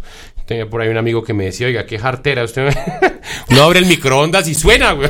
Sí. No, no, no. Eso dice el oyente aquí. Gracias, gracias, a, gracias a Dios, gracias a Dios no, no- nos ha dado para, para estar eh, vigentes, vigentes Gracias a todavía Dios. después de y no de- es por porque cosas. estés acá, pero es que es una voz muy agradable. Porque Sí. hay voces Muchas que, gracias. es decir, no, no, uno no quiere demeritar al colega, pero pues hay voces que, que realmente no son tan agradables. Pregunta Fabiola Salgado, Angelita y Ana Rocío, ¿cómo está el mercado del doblaje en Colombia? Esa respuesta la tiene Ana Rocío. Bueno, eh, se vienen cosas buenas. Hay por ahí información no confirmada, o sea, si me preguntan, no sé, no mentiras. Pero eh, Colombia siempre se ha posicionado como un muy buen mercado para el doblaje por, por muchas cosas. Por primero, toda la trayectoria que tenemos de más de 30 años haciendo doblaje. Eh, y segundo, pues eh, realmente por, porque hemos hecho buenas alianzas. Entonces, por ejemplo, Centauro Comunicaciones, que es una de las empresas pues, que más ha hecho doblaje en la vida, eh, tenía recientemente una algo así como una sociedad con Netflix. Y bueno, pues ahora parece que la van a renovar. Entonces esa es una muy buena noticia. Qué bueno. Sí, es buenísimo porque como ya lo decía Jorge, Netflix es una de las plataformas pues más relevantes eh, con respecto a contenido audiovisual. Y bueno, nuestras voces van a sonar ahí. Chévere. Sí, y de hecho ya hay varias series que han sido Muchas. dobladas completas, o sea, espectacular. Y son unos trabajos excelentes Sí, en lo que comentaba el oyente ahorita, que en cuanto a cómo estamos con México, eh, la verdad ya muy, pero muy parejos y en algunos, en algunos casos por encima, porque, porque se nota obviamente en las series, se nota en, en los productos finalizados en las plataformas, sobre todo, que se está viendo, se está viendo esto al aire y, y eso es muy bueno. Y mira que eso es gracias a la tecnología, hablando de, de tecnología. Hace años, pues por el- cuando yo entré, que era con eh, cinta electromagnética, era Tres análogo. cuartos, tres cuartos. Sí. Que si uno se equivocaba y borraban demasiado, se le podía abrir un hueco a la cinta. Para, la- para las nuevas generaciones, para las nuevas tanto generaciones, ponchar. busquen en Google disquete. Uy, O, o incluso DAT, Dat era, Dat, sí, con sí. Dat. grabadora de carrete abierto, Tres cuartos. Tres cuartos. consola análoga, había que encartuchar la cuña. La Oh, tasca. Y en las emisoras era cuñero, un cuñero tras otro. Era un trabajo artesanal. Sí, Totalmente. Entonces eso impedía que uno se pudiera concentrar un poco más en el acting, por ejemplo, en la actuación. Entonces, hoy en día, estas tecnologías que permiten hacer y deshacer, correr, subir, bajar, alargar, eh, encoger, le permiten a uno concentrarse en, la- en lo que realmente importa, que es la actuación. Ahí ¿sí? lo dice por ahí, en post confío. Ya la postproducción se encarga de todo. En post confío. Gracias, Pro Tools. Gracias, Pro Tools. Sí. Aquí dice Manuel González que si René es la voz de TNT o se lo soñó. Sí, señor, sí, señor. A mí me jubiló TNT después de que me jubiló eh, la, el Seguro Social, me jubiló TNT. Yo no sé por qué, pero yo ya llevo siete años y medio. Profe, profe, por- le, voy- le voy a hacer, le voy a hacer algo que nos dicen a nosotros siempre en todo lado. güey. Haga, haga, haga. Ay, sí, haga. ¿Cómo, haga. cómo- cómo suena TNT? Esperen, esperen, esperen, un- esperen un segundito. Hacemos eh, Sí, el uso tecnológico. el uso tecnológico. Sí, total, total, total. Un momentito, el- haciendo un paréntesis, para los chismosos que quieren saber cómo estamos aquí y qué estamos haciendo y cómo estamos vestidos y aquí estoy subiendo Si unas nos bañamos fotos. o no. Sí, sí, sí. Sí, sí nos Estoy bañamos. subiendo unas fotos a, a la página, no, no, a la página, A, a la cuenta de, de Instagram. al WhatsApp Ah, de la ACL. Ah, ok. Para que de allí alguna persona los suba, por favor, al WhatsApp y a lo- todas las otras chismorredes. Ah, ok, sí. Al chismógrafo. Pero aquí ya vemos, co- uy, qué sonrisa más linda, estas chicas que me acompañan. Uy, vamos a, a subir esta foto y entonces... Y auspiciado por la voz de No, René. no, no, profe, pero ¿cómo, cómo, cómo Sí, es, cómo es. TNT? Haga, haga, profe. Ten- eh, déjenme, voy a buscar un texto, porque es que la, la idea es, es lo mejor hacerlo con un texto. Es, que todavía es esa presión de siempre, ¿no? Sí, sí, sí. ¿Cómo es? ¿Cómo es? Pero venga, haga, haga. Ah, sí. Mientras tanto... Que son las ocho y cuarto de la mañana, está muy temprano. Otra, otra que, que siempre me decían, ay, usted es la voz del canal así. Ay, sí, ay. Entonces yo decía, está transmitiendo Canal A. Sí, Pues sí, claro, claro. Yo crecí con sí. ese eco en mi cabeza. Está transmitiendo Canal A. Y después, más adelantito, cuando murió el Canal A, entonces eh, me llamaron a trabajar a Canal Capital. Ok. eh, en unas circunstancias demasiado, demasiado tristes y tal vez son las identificaciones que yo he grabado con lágrima plena y decía Canal Capital, el canal de Bogotá. ¿Por qué estaba yo grabando con lágrimas y ahora también se me mojan los ojos? Porque mi gran alumno, Rafael Subieta, trabajaba como la voz del canal Capital. Eh, hicieron un- una audición, no me gusta decirle casting, porque me parece como castigo, eh, una audición y él me ganó. Mi alumno, el alumno supera al profesor. Eh, Rafaelito Subieta me ganó, el hijo de Laura Nieto. En- él me ganó y fue contratado. Y un día me llaman del canal y me dice, me dice, señor Figueroa, eh, ¿podría usted venir aquí a la calle 69, a, a los estudios, a grabar unas promociones del canal? Y digo, pero ¿y qué pasó con Rafael? Dice, es que Rafael se suicidó anoche. Dios santo. En este momento lo, lo vuelvo a sentir. Lo vuelvo a sentir porque también eh, siento el dolor que sintió mi gran amiga Laura Nieto, Laurita, por Dios. amiga de tantísimos años, y llegar yo allí a- al Canal Capital a reemplazar a mi querido Rafaelito. Esas son las cosas. eh, y, y lo más curioso es que en ese momento yo había quedado sin trabajo en el Canal A y necesitaba con urgencia esto. Entonces fue una herencia que me dejó. Rafaelito, Fue un regalo. porque no, Sí. no tenía para, para colmar mi presupuesto, no, no llegaba al final de mes. Acababa de salir del Canal A y, y entonces eran épocas muy difíciles. Y por fortuna logré salir adelante. Siempre se sale adelante. Lo más importante es llegar a tocar fondo porque después de tocar fondo ya no hay nada Ya más. no hay nada más. sí. Ya, todo es ganancia, todo es hacia arriba. De la mano de Dios siempre salimos a... Ganancia como la que me pide Siempre. René cada rato aquí en el micrófono. Deme ganancia, deme ganancia. Acá les pregunta María Elena Nova, o no les pregunta que si por favor pueden contar anécdotas, que a ella le encantan las anécdotas de los locutores. Bueno, yo me quería contar una anécdota, la, te- la tenía aquí en la punta de la lengua. Ahorita O sea que adivinó la oyente. Sí, sí, sí, yo por favor que alguien pregunte. no, mentira, eh, eh, pues, precisamente porque si se trata hoy el día del locutor de, de dar las gracias y de felicitar a las personas que, que influyeron en nosotros para que estemos hoy en día acá, yo quiero felicitar eh, a- y darle las gracias a todos los locutores y actores de la época del radioteatro porque eh, tanto mi mamá como la empleada escuchaban sagradamente la ley contra Lampa. La eh, ley Claro, eran Gaspar Ospina, Leticia Palacios. Sí, señor. ¿Quién más estaba en esa época? María Cecilia Botero, obviamente. Gaspar Espina. Gaspar Espina. Erika Krun, que hacía la Erika voz Krun. de Solín. Ya la tía Loli en Dejémonos de Vaina, sí, sí. Yo comencé a trabajar en una novela que se llamaba La Castigadora. La Castigadora. Con Rosmira Chica.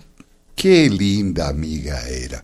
Y si alguien la conoce, si todavía está en este planeta, Rosmira, quiero saludarla, quiero darle un abrazo y un beso algún día. Rosmira Chica era la castigadora. Wow. Uy, acá me están regañando que nos estamos olvidando de Teresa Gutiérrez. Teresita Gutiérrez, por Dios. No, no, no, no. la ¿cómo escuela Doña Rita y además Sí. hizo mucha radionovela en ese caso. Radionovelas, sí, radionovelas. Eh, la Doctora Corazón, que era un programa Wow. muy eh, directo al corazón. Y yo crecí con toda esa influencia. Y mm, en esa época mi papá tenía una grabadora Sanyo, de esas de cassette. Sí, sí, sí, sí. Y cada vez que mi papá se iba, yo la cogía. Negra, negra, esas Sí, grandotas. negras con. Bueno, la de mi papá era negra con plateado, porque Sí, sí, había sí. negra y había gris. Y metías un cassette de 90 minutos Maxwell. Sí, además que yo, mira, yo decía, Dios mío, Con ¿cuál TDK. Y ese se enredaba y tocaba abrirlo y volver a meter Ay, la cinta. Sí, sí, sí. Y, y- y meterle un papelito, un pedacito de papel en el huequito Pa' para poder grabar. grabar, pa' poder grabar. Sí. Y coge- Maestro Armando, sí. ¿usted se acuerda de eso o no? No, no recuerdo. Coger un esfero kilométrico sí. para meter el, el, eh, para devolver la cinta del cassette Uy, con kilométrico. No, no, no, no, no, no, no, Lo sé. curioso era que se grababa, eh, cuando yo comencé en, en- en la radio hace unos 50 años a grabar, eh, se grababa en una cinta de rollo que se llamaba de cuarto porque era un cuarto de pulgada. ¿Cuarto de pulgada? Oh. Sí, entonces esas cintas se editaban mediante cuchilla. Aquí Ah. en Colombia no lo hacían, no lo hacían porque las cintas eran caras y echarle cuchilla a la cinta, Wow. pues era un poquito difícil. Preferían, preferían eh, retroceder la cinta y hacer la retoma enseguida. Eran unos expertos Uy, de estos señores Los que manejan las total. perillas. Totalmente. Sí, para no dañar la cinta, porque esa cinta había que borrarla y seguir grabando encima. Pues a mí me pasó, yo traté de hacerlo con un cassette de mi papá porque eh, pues él se puso furiosísimo porque yo había cogido una de sus cassettes de música para grabar y, y, pues yo quería borrar como el pedazo de mi radionovela porque me reunía con mi amiga, con mi mejor amiga, con mi hermana a hacer radionovelas y nosotros nos inventábamos, o sea, nuestros juegos de imaginación era grabar radionovelas. Era inventarse los textos. Era, sí, Ah. total. Y entonces eh, fulana y Pepito y Juanchito y, ahí- y hacíamos efectos especiales. Me acuerdo mucho que le partí unas copas a mi mamá haciendo un brindis. Comprometida con la causa. Total, o Así- sea, haciendo los defectos especiales. Bueno, total. Entonces yo creo que hoy en día mis papás están agradecidos con que por lo menos todo ese desastre terminó en algo. No, pero qué bueno, qué historias Oiga. tan bonitas, todo eso, ¿no? los manda a saludar Brigitte Baptiste, nuestra rectora de la ¡Oh, Universidad. Yasmín Galvis Ardila, decana de nuestra Facultad de Humanidades, y también nuestro director de carrera, David Verdugo, que están en sintonía, les agradecen estar acá en las instalaciones. Muchas Gracias, gracias, a ustedes por la invitación. Le preguntan al maestro Armando que cuándo se Yo- retiró para Macanal, que ellos pensaban que usted seguía en Global Kiss, pero hay que explicarle a ellos que usted lo hace desde allá, ¿no? Sí, yo hago Global Hits desde acá, desde Macanal, Boyacá. Aunque somos un equipo, ¿no? Porque entre otras cosas hay estudiantes de EAN que forman parte del equipo de libretistas, también estudiantes de otras universidades y colegas de otros países.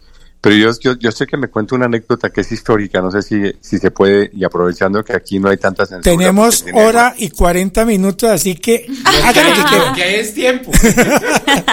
Sí. Pues esto se remonta al año 1968, hacía mis primeros pinos como locutor en emisoras. eh, había una radio para esta época afiliada a un circuito que se llamaba Todelar. Y el director, creo que era Eduardo Aponte, me dio un, turnito ahí para anunciar música. Pasaba música vieja y uno siempre le decía a, a los oyentes, eh, buenos días, ¿de dónde nos llama? Entonces la persona contestaba y decía, muchas gracias, en fin. Y un día comencé. Hola, ¿qué tal? Buenos días, ¿de dónde nos llama? Contestó el señor, de la puta mierda. ok. Captó el eslogan perfecto que decía Radio Cordillera se escucha en todas partes. Y luego le dijo, ¿y qué tema quiere escuchar? Esa es la anécdota más simpática que yo he tenido en mi vida porque Y ya es- te imaginarás cómo queda uno, ¿no? Eso- Loco, pues. Armando, eso fue de la época en que tenías una, una amiga muy especial. Y entonces cuando comenzaba la transmisión tú decías, buenos días América. Y resulta que América era la amiga de Armando, ¿no? Uy, pilas que Glorita debe estar en sintonía. Eh, eh, Glorita No, y todas las admiradoras de Armando. Esa historia, René, en realidad se las- hay, que, hay que atribuírsela a David Sánchez Juliá, un gran escritor colombiano que además fue radiodifusor y tenía un programa, creo que era en Lorica, eh, que se llamaba justamente Buenos Días América. Y él decía, hola América, buenos días, amanecimos muy bien, claro que sí América. Y, todo. y la gente un día le pregunta, pero ¿por qué te pones tú a saludar a América si es una emisora local? Escasamente llega a cuatro cuadras. Dijo, porque es que América es mi amante. Buenísimo. Muy bueno. Jorgito, ¿y qué Bueno, anécdota vamos a- tienes tú en los 30 vamos años de locución? Espérate, Armando, ¿qué está Ah, perdón, Armando. ¿Cuál era la pregunta? Ahora sí.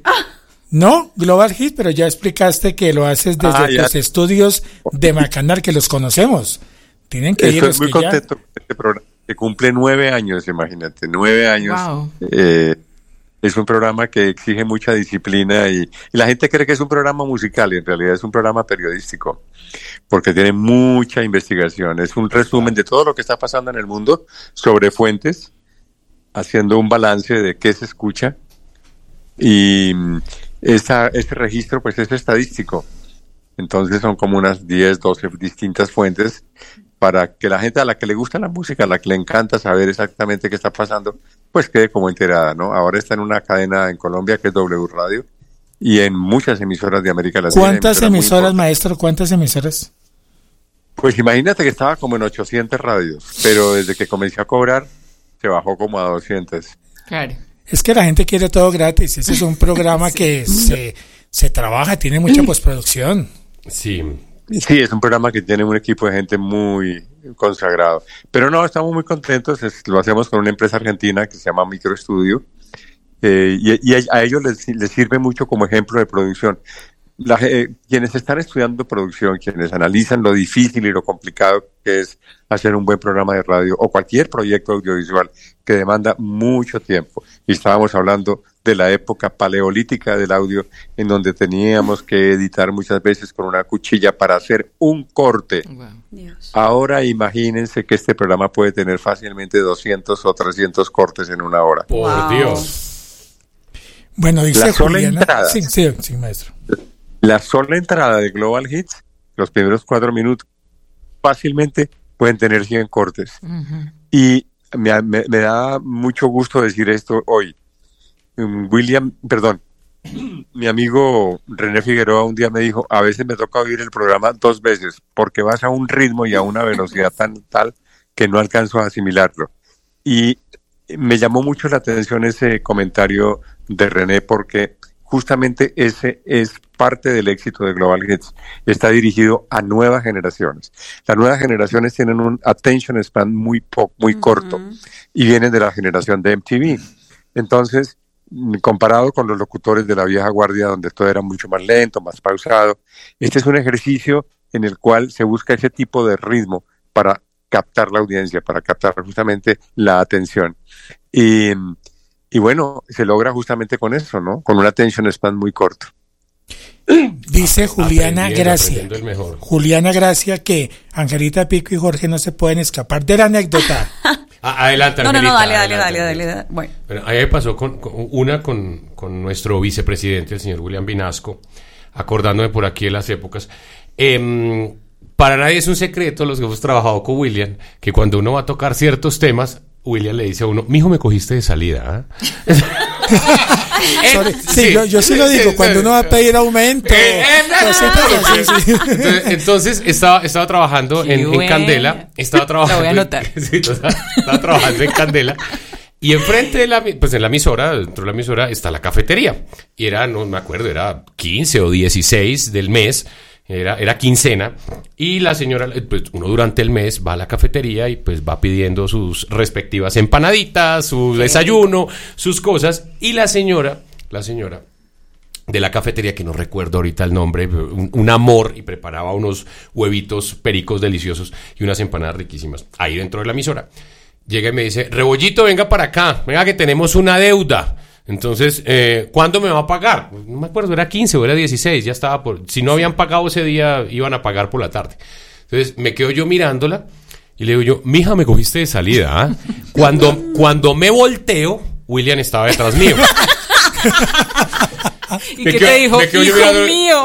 me quedo yo mirando y yo, mijo, ¿cómo estás? Rico verte, ¿ah? ¿Cómo has estado? me fui yo para la emisora y yo, me van a echar, me van a echar, me van a echar. No, pues obviamente a William le dio risa, es un, es un amor de persona, pero pues, o sea, esa es una de las anécdotas de... Por ponerme a, qué cosas. a- a- a imitar al jefe en sus terrenos, hombre. ¿cómo se cogieron en plena práctica. Sí, tal cual. Ahora tu anécdota, Angélica. Bueno, yo tengo dos ahí. Una, siempre me pasa que cuando llego a trabajar, me dicen como, no, es que estamos esperando a la locutora. Y yo, pero soy yo. No, pero es que es, o sea, el requisito es una mujer. Y yo, ajá, con una voz, sí, y es como, y me pasó que el otro día se me acercó eh, un, un director de doblaje y me dijo, es que yo estaba esperando la corrección y yo pensé que iba a entrar una señora, porque es esta voz. Y yo, me dijo, veo una niña flaquita, petita, Me- menudita. menudita, frágil. Y yo, dale, sigue. sigue. Además me lo dijo con una ternura que yo lo recibí desde un lugar muy bonito. Y fue Sí, como, claro. Esto siempre es lo que me pasa. O sea, las apariencias engañan, ¿no? Totalmente. Eso por un lado. Y otra que me parece súper linda hoy en el día, eh, que le quiero hacer un homenaje muy grande a Alejandra Olaya. Ale es una persona preciosa, es eh, de las mujeres que cuando se trata de trabajo es amplia, bondadosa, amorosa. Cuando yo empecé, yo me colocaba muy nerviosa cuando iba en esa época a hacer castings a los estudios, que todavía sucedía eso. Entonces, Alejandra Olaya, Ter- María Alejandra Olaya. no, Terán. es que es una cosa divina. Y yo llegaba muy asustada, muy petit, muy chiquita. Y Ale era de las que se sentaba a hablar conmigo y me- hasta me daba tips antes de entrar al casting. Sí, ella. Eso era- es, eso es algo demasiado divino. Y eso no lo hacen todas las personas en sus miedos y en sus cosas. ¿Y a qué voy con esto? Hace dos años eh, a mí me dio cáncer de estómago. Con Gio lo hablamos en algún momento. Sí, tuvimos ese conversatorio en un podcast para el Correcto. tiempo, sí. Correcto. Y yo estaba, yo tenía una cuenta con una disponibilidad 24/7. Yo no tenía ni idea de lo que se avecinaba. Y a mí la gastroenteróloga me dijo como, vas a tener una incapacidad de un mes. Y yo, ¿qué? Eso no puede ser posible. Yo tengo una disponibilidad 24/7. ¿Cómo va a ser esto? Ah, es todo el escenario que se viene en la cabeza. Para los que no lo saben, los locutores de pronto eh, no tenemos facilidades de una incapacidad de 15, 20 días, 8 Imagínate. días. No, no se puede. O sea, no, se puede. Hay o que salir al aire. Tal cual, tal cual. Entonces, para era- contextualizarlos un poquito, ¿no? Que nos- Correcto. Y era un trabajo de disponibilidad 24/7 eh, que me llamaban a grabar y tenía que contestar en una hora. Entonces cuando me dijeron, vas a entrar a cirugía y vas a tener que estar un mes incapacitada. Miren, yo no caí en cuenta y me acuerdo que hablando con la gastroenteróloga me dijo, vas a estar 10 días en el hospital. Y yo, ah, bueno, en una sala privada, en una habitación privada, ok, listo. Ahí hay closet, ¿cierto? Y ella, sí, porque yo, no me puedo llevar el micrófono. Y ella como, Ujú, que no. o sea, ustedes no se imaginan la, sí, claro. no se imaginan la cara que me hizo. Fue como, No. que vas a estar, o sea, que, que te van a hacer una cirugía mayor. Y yo, allá en un loop perdida, finalmente tuve que empezar a buscar un reemplazo eh, en un tiempo, pero súper corto. Y la, o sea, entre las dos, escogí dos personas, Alejandra y otra amiga, porque yo sabía que eran dos personas de confianza primero y dos grandes locutoras. Finalmente quedó Ale y fue demasiado hermoso porque Ale me llamó y me dijo como, tranquila, yo te voy a colaborar en todo lo que tú necesites para pasar tu proceso bien y yo te voy a cuidar este trabajo que sé que es lo que te sostiene en este momento, que conozco tu contexto de mamá soltera, joven, haciendo todo esto, para que cuando tú puedas regresar estés tranquila y estés bien. O sea. Ale fue un ángel en el camino, porque eso es ética, amistad, todo lo que quieran ponerle cosas hermosas, además que el trabajo fue impecable.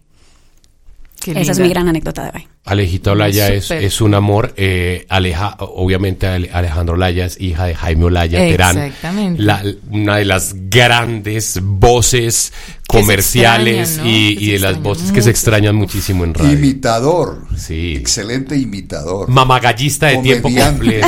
Sí. Repentista. Eh, Jaimito hacía la voz del sapo de Campi cuando yo hacía la voz de la vaca de Campi. Y el tigre suramericano. Y el tigre de Suramericana. Yo se lo Y- aseguro. Y, así mismo, como, como tú estás describiendo a Aleja, la conocí yo. Porque yo estaba ahí empezando y como que, bueno, sí, yo soy la vaca de la voz de Campi, la voz de la vaca de Campi, pero pues. ¿Cómo hacía? ¿Cómo hacía la. Haga, haga. A ver. Campi. ¡Oh my God! ¡Mi infancia! Total, total. Y ella, ella fue la que se me acercó. Yo creo que me vio por allá en un rincón toda. A mí me pasó a lo hablarme. eh, súper linda. Ella siempre ha tenido un corazón muy, muy amplio. Siempre pregunta por la persona. Siempre. Ella nunca está ahí. Ven, ¿y qué campañas estás haciendo? ¿Y tú qué? Tal No. cual. Ella le pregunta a uno por el estado de salud, por los hijos. Es un amor. Es un amor, de verdad. Yo- Un feliz día para Aleja si nos está escuchando. Yo tengo la fortuna de decir que es mi hermana menor. La conozco desde que tenía, no sé, 10 años. yo, Wow. yo No. soy, un- yo soy un pelín mayorcito que ella. Eh, no voy a decir cuánto, para que no saquen cuentas con Alejandra. Ya los dijiste. Yo, yo la, yo la amo, yo la adoro, Aleja, Aleja y la familia Olaya en general. Eh, Obviamente sí. eh, tuve la fortuna de trabajar eh, y de aprenderle a, a Jaimito Olaya la versatilidad de la voz, eh, de jugar, de mamar gallo, de nunca tomarse tan tan en serio el trabajo, sino de disfrutarlo. Esa ha sido una de las, de las claves que le, que le aprendí a Jaimito Olaya y fue, fue esa precisamente de, llegar a un estudio de grabación y, gozarse cada texto, cada indicación que le hacía el ingeniero, el director, el creativo, las cosas. Y obviamente pues a toda la, a toda la familia Olaya le, ha aprendido a través de los años a tener ese, ese corazón tan grande, tan enorme y a, y a preguntar y a estar llevado más por el ser humano y por la persona Exacto. que por el profesional trabajo como tal. Juan Pablo Olaya, que es el- obviamente el- Ah. el, el heredero de El bebé. el, el bebé, el, be- El me- bebé que ya no es tan bebé. Y Gabrielita Olaya, Martica, la, la, la, la esposa de, de Jaimito, obviamente la mamá de María Alejandra. Una familia hermosísima de locutores, todos. Sí. Dice Fernando San Clemente que al maestro le decían el hombre de las mil voces, ¿no? Sí, total. Sí, sí, sí.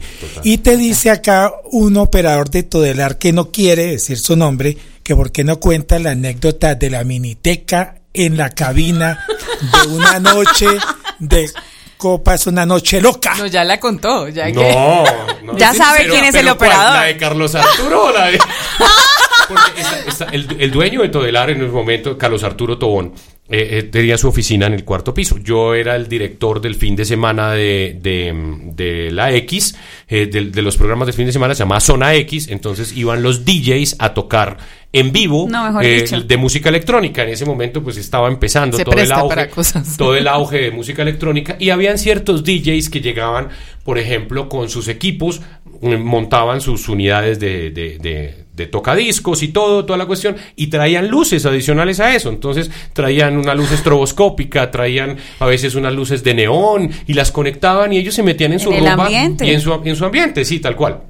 Entonces, lo, lo que hacíamos era, eh, yo apagaba todas las luces y dejaba que los DJs se metieran en su papel y obviamente también salía muy bien el... eh, Era, era en pro del programa, aclaro, era en pro del programa. Y la lección de Jaime de disfrutar. Y, y en una de esas llegó un DJ muy reconocido, muy reconocido, llegó con unas amigas. Oh my God. Eran como unas 10. Uy, como- él necesitaba estar en peliculado totalmente. Era- era- Eran, eran extras contratadas Era para la, novia- fiesta. Era la novia, la novia con las amigas eh, de la universidad. Y pues eran mujeres muy bonitas, muy, muy, muy lindas. Y eh, llegó después otro DJ, llegó otro DJ con, con eh, bebidas espirituosas. Entonces, Non santas. non santas, sí. Entonces me- a, mí- a mí me dijeron, ¿será que podemos? Yo, ustedes son los invitados. eh, ¿Quién soy yo para juzgarse yo? Y yo, obviamente, yo como director del programa, dije yo, pues, autorizado. inocente. Autorizado. Eran como, así como, por decir alguna hora, una, dos de la mañana. Y eso estaba. Eso sonaba durísimo. Eh, luces apagadas, las luces de los DJs por todo lado, cuando de pronto es que suena la puerta de una manera bastante fuerte. Y yo, "¿Y ¿Quién golpea así? Hola. Carajo, respeten que estamos al aire. Y abro yo la puerta, era don Carlos Arturo Tón, el dueño, Oh, por Dios, peor. que estaba en el cuarto piso trabajando en la oficina. Y él me dice, don Jorge, ¿a usted quién le autorizó esta parrandeta? Y yo, ¡ay! Don Carlos, perdón, pero pues son los DJs, o sea, ¿quién soy yo para juzgar a don Carlos? Ellos están haciendo- Todo se hizo a mis Sí, espaldas. todo Entonces, no, ellos están haciendo un excelente programa. Es que la rumba está tan buena que a mí lo que me preocupa es que usted no haya subido a llamarme a invitar. Y nos quedamos hasta las seis y media de la mañana con Wow. el programa. Con el, con- Tremendo programa. un saludo muy especial, ingeniero. Ingeniero. Exactamente, está diciendo que sí. Ingeniero Ahora sí, el anónimo. Sí, el ingeniero. Eso sí. Bueno, aquí le preguntan a Ana Rocío Bermúdez.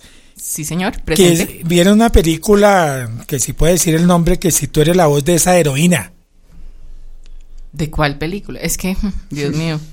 que está ahorita en cartelera, pero no me dice el nombre, que si tú eres la voz de la heroína. ¿En cartelera? Sí. No. Que- bueno, que yo sepa, no, no tengo nada en cartelera. En cartelera, no, no, no. Bueno, y le preguntan al maestro René Figueroa, ¿por ese qué le dicen canciller? Bueno, lo de canciller surgió porque hace un año cuando hicimos el festejo del Día del Locutor, en el cual don Giovanni jugó un papel fundamental para que todo saliera tan bien, entonces se me ocurrió la idea de convocar a todos los presidentes de las asociaciones de locutores del continente eh, a que nos enviaran un, un saludo. Entonces, pues todos respondieron y aquello salió muy, muy bonito, porque estaba ahí la ministra Hermoso. de Comunicaciones, Ah, sí, sí. estaba aquí nuestra rectora, estaba, bueno, cantidad de gente, y ese auditorio estaba a reventar, el auditorio de EAN, hace un año. Entonces, Armando, al agradecerme después mis palabras, yo le conté que desde hace 14 años estaba yo eh, estrechando estas relaciones con el presidente de los locutores de Argentina, mi grandísimo amigo, el presidente de los locutores de Panamá, la presidenta de los locutores de México, pues todos que me precio de, de- de ser su amigo, eh, tengo el honor que me brinden su amistad. Entonces Armando dijo, eh, a partir de hoy el señor René Figueroa queda nombrado como canciller de la Asociación Colombiana de Locutores. Ad honorem, ¿no? Ad honorem. Ad honorem, Honorem. sí. Y- y Pero eres nuestro canciller. Pro, pro lo, hace, bono. lo hace de manera impecable. Así es. Está muy bien puesto el... El, El Esa no- título. esa no es tarea para Sí, cualquiera. Sí, no, total, total. No, y me divierto, me divierto eh, llamando al, al presidente, al nuevo presidente de la Asociación de Guatemala, de locutores comerciales de Guatemala, al señor de Costa Rica, en Cuba también. Y tengo pues amigos en todas partes, todos me quieren llevar a las reuniones y demás. Y, y eso para mí pues es muy enaltecedor, ¿no? Y además representar a los locutores colombianos, eso me complace muchísimo. Y a la asociación, obviamente. A la que lo hace de la Asociación mejor Colombiana de Locutores. Dice Lucía Rojas que leyó la nota que se le hizo a Angelita en el tiempo y que cómo sigues de esa situación. Ay, Lucía, gracias por haberla eh, leído a profundidad. Bien, estoy en remisión. Obviamente la cirugía implica eh, efectos secundarios de por vida, pero estoy acá, estoy bien, estoy viva. Qué dicha. Con las subidas y bajadas, pero bien. Pero hay que ver los aspectos positivos de lo negativo, ¿no? A- así- Muchos. Claro, así como todos agradecemos eh, los aspectos positivos que nos dejó la pandemia. Totalmente. El poder trabajar desde Totalmente. casa. En este caso me quiero referir a que después de esa operación y todo, cantaba aún mejor que antes. Sí, me Sí. encanta. Ah, eso ha sido un proceso, pero es sí. un ángel, esa voz es un gracias. ángel. Yo la invité durante la pandemia a producirle un disco y nunca me respondió. Porque Ah. estábamos listos con el maestro Francisco Sumaqué y su grupo de músicos y demás a producir una de esas canciones bellísimas que surgieron en eh, durante la pandemia. Pero podemos retomar, es que estaba un poquito no, pero desconectada es que era de la pandemia, ya- eso ya perdió momento. Podemos hacer la post-pandemia. Claro. Yo, yo no sé a ustedes, eh, hablando aquí de, de un tema y, y- y el, y el maestro Armando ya, ya tocando otros temas, después de la pandemia, lo realmente grave de la pandemia fue todas las secuelas psicológicas que ha dejado, ¿no? Totalmente. O sea, de una u otra manera nos vimos afectados psicológicamente todos por X o Y razón, por estar encerrados, por estar trabajando 24/7, por, no- por la incertidumbre, por todo eso. O sea, la pandemia real, real, está apenas. Está apenas empezando con, con la cantidad de, de- de cosas que le, que le están pasando en la cabeza a toda Pues la mira, gente. yo pienso que es- esas de esas cosas que No tienen que tienen que pasar mundialmente para que la sociedad se eleve como como todos al mismo tiempo, ¿sí? Porque pues todos venimos en momentos diferentes eh, de la vida, todos tenemos, digamos que creencias distintas y no todos podemos ser iguales, pero sí como, como sociedad, como comunidad humana, todos tenemos que estar como en una misma, bueno, esto suena un poco raro, pero vibración, sí, una, una misma frecuencia para que Mm, todo... Y por ejemplo, a mí digamos que me dio muy duro la pandemia, pero no me dio tan duro porque yo también soy sobreviviente de cáncer. De hecho, yo estaba acá, saliendo de mi, todas mis quimioterapias, radioterapias, la, la cirugía. Y el día que acá en Bogotá se hizo, eh, que la alcaldesa... eh, Nos mandó como de el- puente. Sí. Eh, 14 exacto, el 14 de marzo, sí. No, no, no, eso fue el 20 de marzo. Viernes Ah, fue el 20 de 20. marzo. Y después pido la palabra. Sí, señor. Eh, ese ese di- al, eh, al día siguiente murió mi mamá. Entonces era pandemia, no poder hacerle las exequias a mi mamá. Yo venía, yo venía de Atlanta precisamente. Allá ya estaba el tema de- del virus así súper. Entonces yo llegué. A mí los aviones, en los aires acondicionados siempre me dan alergia, siempre. Entonces yo venía como con una- un flujito nasal y yo estaba súper asustada porque mi mamá estaba agonizando de cáncer. eh, y, y yo no quería contagiarla porque pues como yo era sobreviviente yo quería que ella sobreviviera. Entonces los últimos días de la vida de mi mamá yo no la vi. Entonces fueron demasiadas cosas. Fue una un- a- así Un como bombazo. Sí, cuando te coge una ola y te da vueltas y te, te revuelca, te, te revuelca, revuelca te contra el piso y ¡fua! al final te saca a la playa y tú no sabes qué hacer con todo eso. Pero eh, lo bonito acá es que Dios siempre le muestra a uno el camino. Tal cual. Y por ejemplo, para mí fue, eso fue un colador, un filtro, porque yo hacía de todo, pues como soy actriz y soy locutora, entonces yo hacía teatro, cine, televisión, locución comercial, doblaje, de todo hacía. Y siempre estaba como con esa ansiedad de qué más hay que hacer y no sé. Bueno, demasiadas cosas. Eso me permitió a mí de- decir qué es lo verdaderamente importante en la vida. Y yo dije, mi hijo es lo más importante en mi vida. Entonces Totalmente. dije, el tiempo que me quede, hago cosas, pero después de él. Y, y eso, eso es lo lindo, esa es la experiencia bonita que, que dejan cosas como, como la pandemia y como las enfermedades, cuando le respiran a uno en la nuca la muerte, eso es... Eso es, otra historia. Exacto. Bueno, no nos pongamos tristes Pero- aquí. Ah, perdón, No, yo- maestro René, sí, sí. E- Es que cuando, cuando Ana Rocío mencionó el día en que nos encerraron, entonces también tengo una anécdota que fue es relacionada con mi academia.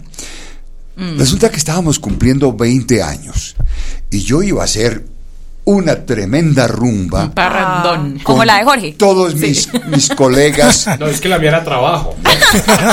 Está también. Yo quería invitar a todos mis colegas a hacer una rumba. Ya había averiguado en el edificio donde funciona la academia un salón inmenso y quería pues hacer un festejo, agradecerle a todos mis colegas lo bondadosos que han sido conmigo. Entonces, ese día eh, yo iba a reinaugurar la academia. Pisos nuevos, pintura nueva, eh, pupitres nuevos. Compré una cabina de locución Ajá. como la que tú compraste. Compré una cabina de locución, compré otros equipos. Bueno, todo, todo, todo dispuesto para la inauguración. Eso fue ese día que tú dijiste. El, el- Viernes 20 de marzo. El viernes, el viernes. Pero el sábado, De 2020. el sábado había clase, el sábado comenzaba la clase. Y cuando salimos de esa clase nos enteramos del tal simulacro, Simulacro, de sí. confinamiento. Porque el confinamiento empezó, realmente fue el martes. Sí, pero entonces el confinamiento, el simulacro de confinamiento que duró ese fin de semana y de ahí para adelante la academia totalmente cerrada. Y durante los tres años, ETV, que valga la cuña, me cobró todo el, el internet y el teléfono como si lo hubiera estado usando todo el Por tiempo. supuesto. Bueno, e- esa es la anécdota. Que el, el día que, que queríamos que renaciera la academia, lo que pasó fue que se cerró. Pero renació de otras formas, profe. Ajá. Sí, Es o sea, verdad. Bueno, hemos sí. renacido la mayoría de otras maneras. Esta pregunta se la hace Carlos Galindo al maestro Armando Plata, que si es verdad o eso es mito. Me adelanto a decir que a él no le gusta que le hablen de esto. El famoso campeonato de locución. ¿Quieres conocer la verdad o la noticia que se ha mm, hecho, que se ha hecho histórica a través del tiempo? Yo creo que el oyente quiere saber la verdad, ¿no? Bueno, el Campeonato Mundial de Locución se realizó en diciembre de 1974 en una estación de radio local de Bogotá llamada Radio Tequendama. Carrera novena, calle 17, 18. Eh, correcto. Carrera octava. Este nu- eh, eh, 1733 exactamente, piso cuarto. Uy, Eh, no, pero qué memoria. Es que el Alzheimer tiene esa gran ventaja. Las cosas cortas no te acuerdas. Las de atrás sí. Lo anterior lo recuerda uno todo, todo, todo. Memoria selectiva. Pero la plata que me prestó Jorge ayer ya se me olvidó. En este momento me acuerdo que te presté dos pesos, René, exactamente el 19 de 1972, no te olvides. Aló. Sí, sí, sí. Bueno, volviendo. Se está haciendo el loco. no se Armando, oye, no está se haciendo oye. el loco. ¿Cómo? Es que dos pesos Este hoy en día. es El bastante. Campeonato Mundial de Locución allí eh, con nuestro querido Will. Ese, ese, ese Minasco. te estuviste allá y me acompañaste, fuiste muy Todo, amable, de verdad. Todas las noches. El Tenía campeón fue 30 una cassettes. locura, una locura. Yo creo que si hay un poder mágico, lo tiene la radio. Y eso creo que acertamos cuando William Vinasco y yo nos, nos sentamos a, a- hablar sin parar hasta que nos durmiéramos. Duramos casi 90 horas hablando. Para esa época, pues había como una necesidad de, de reafirmar la nacionalidad colombiana. Entonces, que dos personas fueran campeones mundiales era algo muy exótico, muy, muy interesante, muy bonito y nos reunimos de gente importantísima de la época, como el campeón de ciclismo Cochise Rodríguez, eh, toreros, eh, artores, directores, en fin, gente de mucho prestigio que iba a visitarnos. Pero ¿cuál es la historia que pasó a la, o, o sea, qué pasó a la historia del evento? ¿Cuál es la realidad? Era un cuento. Era un simple cuento de esos que siempre uno infla. Y le dijimos campeonato mundial. La palabra mundial hizo historia pero en realidad nunca existió un- nada avalado por Record Guinness o por una organización internacional. Había esfuerzos de locutores en otros países, en Canadá, en Argentina, que hacían cosas parecidas, maratones de locución. A nosotros nos llamó más la atención ponerle Campeonato Mundial de Locución.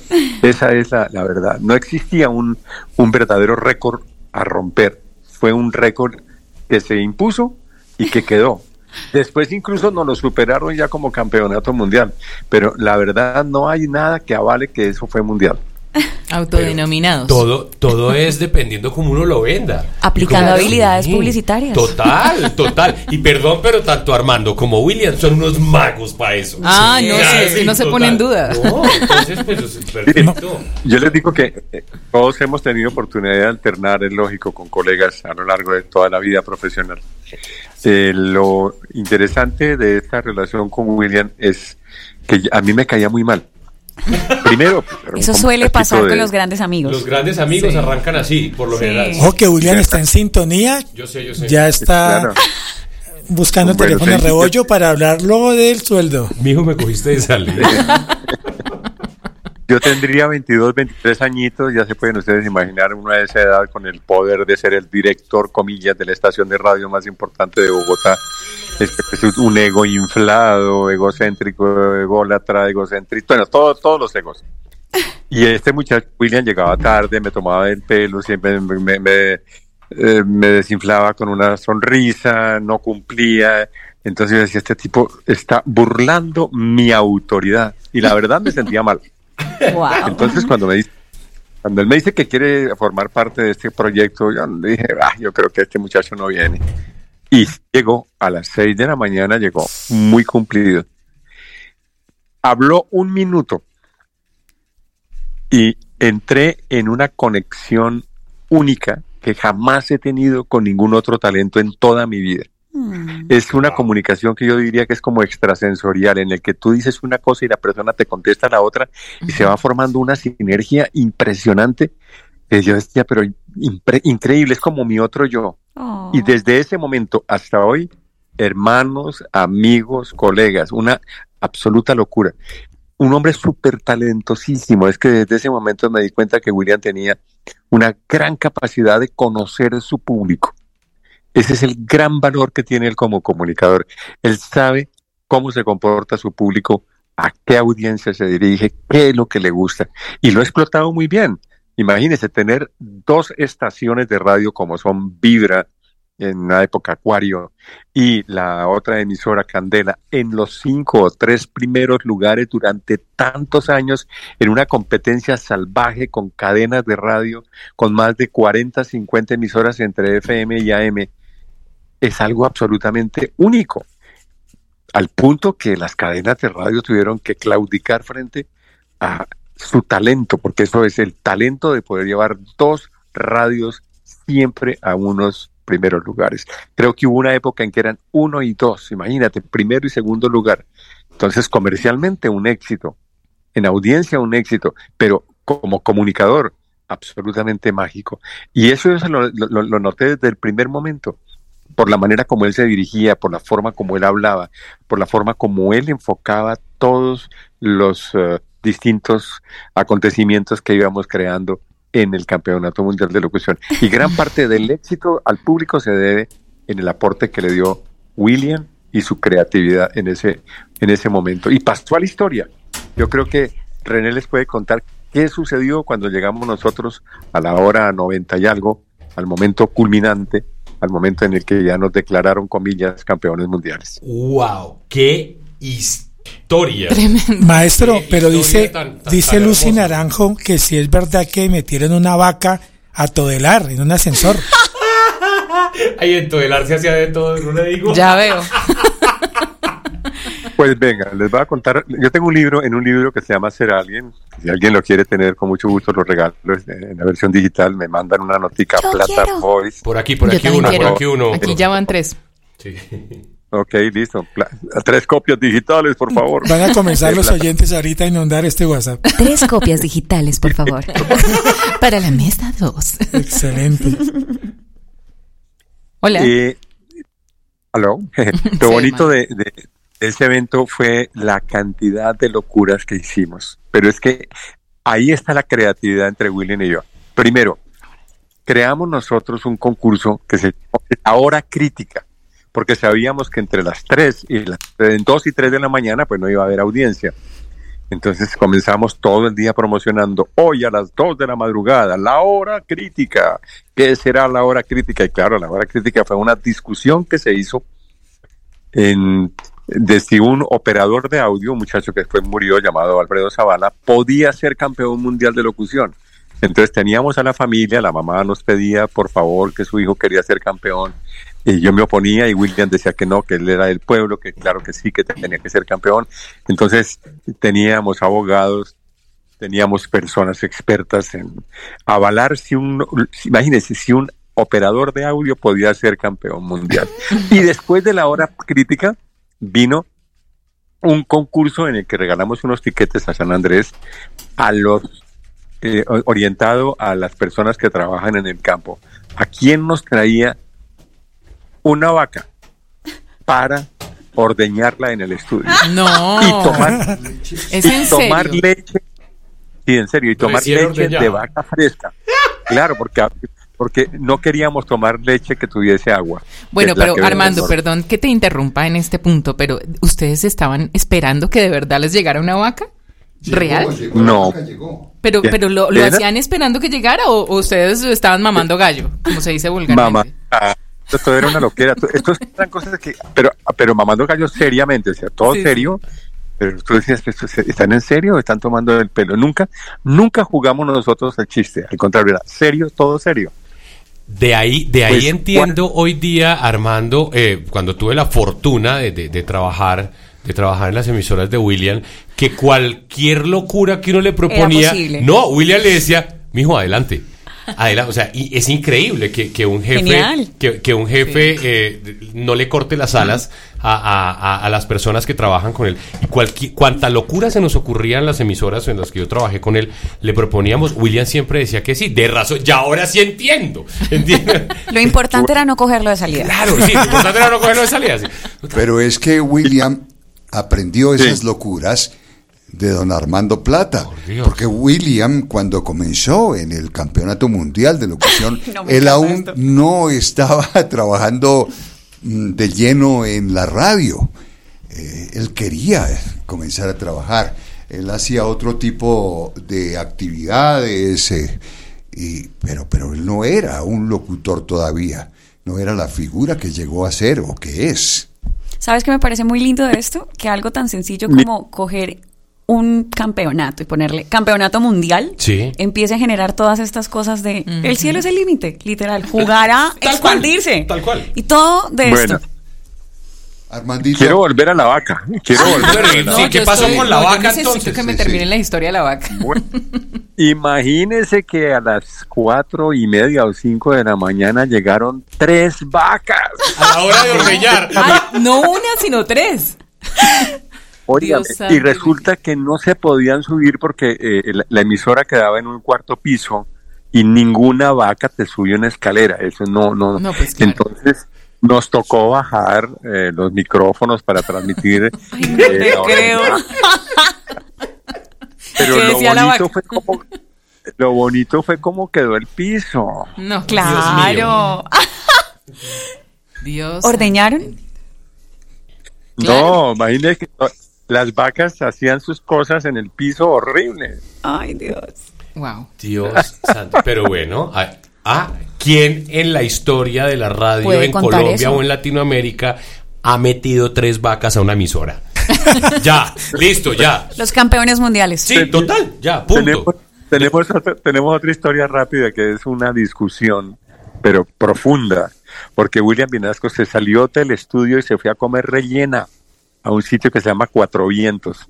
Ay, la Y yo 27. llamé a la mamá, Del sur. y llamé a la mamá y le dije, doña Tulia, su hijo no va a ser campeón mundial porque va a ir a comer rellena y caldo con cilantro. Y durante 15 minutos tuvimos a un experto hablando sobre el profundo efecto somnoliento De o somnífero del, de la rellena con cilantro.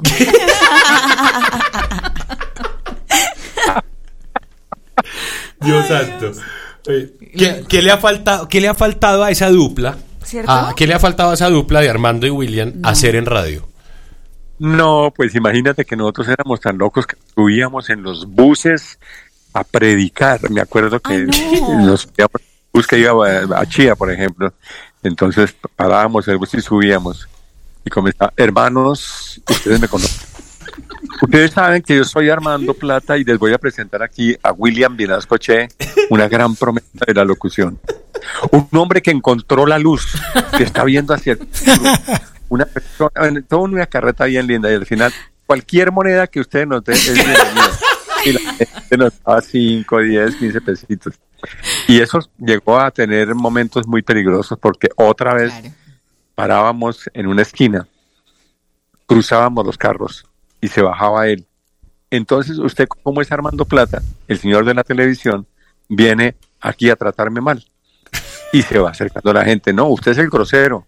Usted es una persona que no tiene la, la más mínima educación para saber manejar. ¿Cómo, cómo, se, cómo me eh, se, se mete así? ponga las luces, carajo, aprenda. Y entonces va entrando gente, más gente y hay más gente. El chisme. llegó un- El chisme, claro.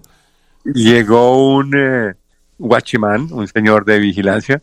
Entonces William le dice, mi teniente, mire, ¿usted cómo se le ocurre que, por qué no detiene? Y el tipo, no, yo no soy teniente, yo soy un señor de vigilancia. Bueno, sargento. Entonces, el pobre Señora gente.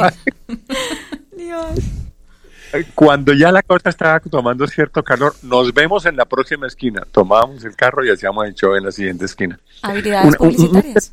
Muchas, muchas locuras, muchas locuras. Desocupados con talento. Eh, sí. No, es en serio. O sea, Absolutamente. Yo, y además, yo recuerdo con mucho cariño a, a- a William cuando empezó con su sistema de emisoras, porque, bueno, uno tiene una, una cosa cuando estudia locución, comunicación social y todo ese cuento, y es que le enseñan la parte crítica, ¿no? Entonces uno no puede sentarse a escuchar una emisora sin criticar. Eso es imposible, como que el filtro mental lo obliga a uno a no disfrutar, sino, uy, se equivocó, uy, dijo esto, uy, no sé qué, ta, ta, ta. Y William era de las personas que lo hacían a uno olvidarse de todo. Qué o sea, lindo. ya dejaba uno de ser locutor, comunicador y se volvía un oyente más. sí, claro, total. Lo- Pero lo que yo veo acá es que todos hemos trabajado con William, ¿no? Cierto que No, sí. yo no. Para mí, Yo tampoco. Para, para mí ha sido, ha sido eh, uno de los mejores jefes que yo he tenido. La verdad, la verdad. O sea, lo digo de corazón, tanto como persona, como, como ser humano, como empresario, eh, como consejero, como jefe. O sea, eh, eh, yo lo digo así abiertamente. William ha sido uno de los mejores jefes que yo he tenido en mi vida. Bueno, yo espero que la vida me permita Digo entonces lo mismo. trabajar. William, ¿estás por ahí? Acá estoy. Digo lo mismo, Armando también, ¿cierto? Ah, no, te porque algo, el maestro ha sido jefe de William. Para mí, William es el talento más importante que ha dado las comunicaciones en Colombia. Es el hombre más adinerado, el hombre más rico del espectáculo en Colombia, lejos de todo. Porque ha creado una empresa multimillonaria, una empresa que tiene más de 600 personas, 600 familias directa e indirectamente, Wow. sin contar sus negocios eh, en el campo de la gastronomía, sus negocios a nivel nacional e internacional. Es un hombre de empresa fuera de serie. Y les voy a contar algo un hombre que vivió etapas muy, pero muy difíciles. Ustedes no tienen idea lo que sufrió Sí, William para sacar su primera emisora. Vivía en unas condiciones muy eh, difíciles con su primera esposa porque no tenía el recurso para sacar adelante la radio. Yo estuve ahí al lado de él como un amigo, colaborándole.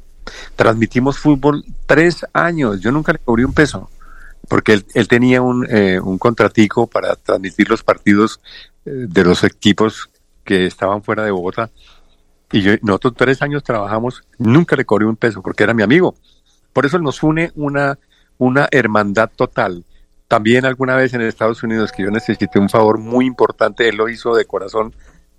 Es, una historia muy larga, pero lo hizo de una forma que solamente un amigo y un hermano lo hace. O sea, los nexos de amistad con William son tal que les puedo decir que no existe un hombre más trabajador.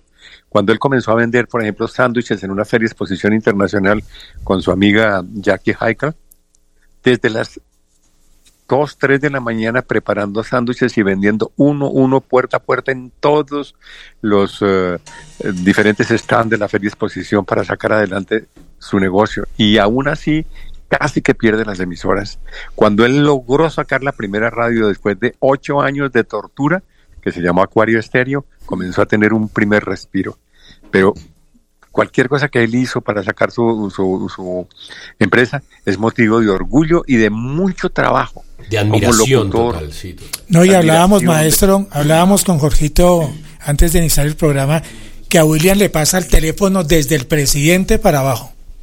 Es una persona Sí, sí, muy sí. importante y los, digamos, contactos y las relaciones que tiene William Vinasco, che, no los tiene nadie en el mundo de la locución. Sí, Es la- que es ejemplo con sus radio. acciones. La relación, las relaciones que tiene tanto Armando como, como William en, en cabeza de la asociación, eso era lo que estábamos hablando precisamente, no, la- no la tiene ninguno de los, de los miembros eh, que hacemos parte de la Asociación Colombiana de Locutores, ese, ese carisma, ese, ese, ese lobby, ese, eh, ese éxito, eh, eh, estamos en las, en las mejores manos en cuanto, en De cuanto a la presidencia, la vicepresidencia y, y de, de- de la asociación. Y no hay sino gracias, agradecimientos totales a los dos por, por esa labor tan, tan bonita y esas historias, porque nos hemos criado junto a ustedes con, con historias que conocemos de, de primera mano, que son inspiración para muchísimos de los que estamos hoy día trabajando eh, en, este, en esta bella profesión. Jorgito, otra vez te están boleteando acá. Un ex,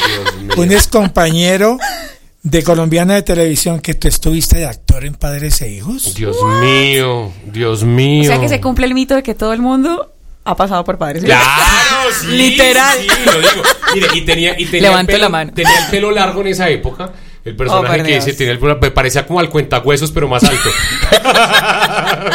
más o menos, más o menos. Sí, pero sí, claro, estuvimos en Padres e Hijos. Ahí nos conocimos con Joa. Eh, duré 10 años siendo la voz. Pero no fui yo el que dijo. No, no, no, no. Pero, pero, pero eh, Me 10 tapo. años, 10 años estuvimos haciendo la voz de los chismes de Sweet.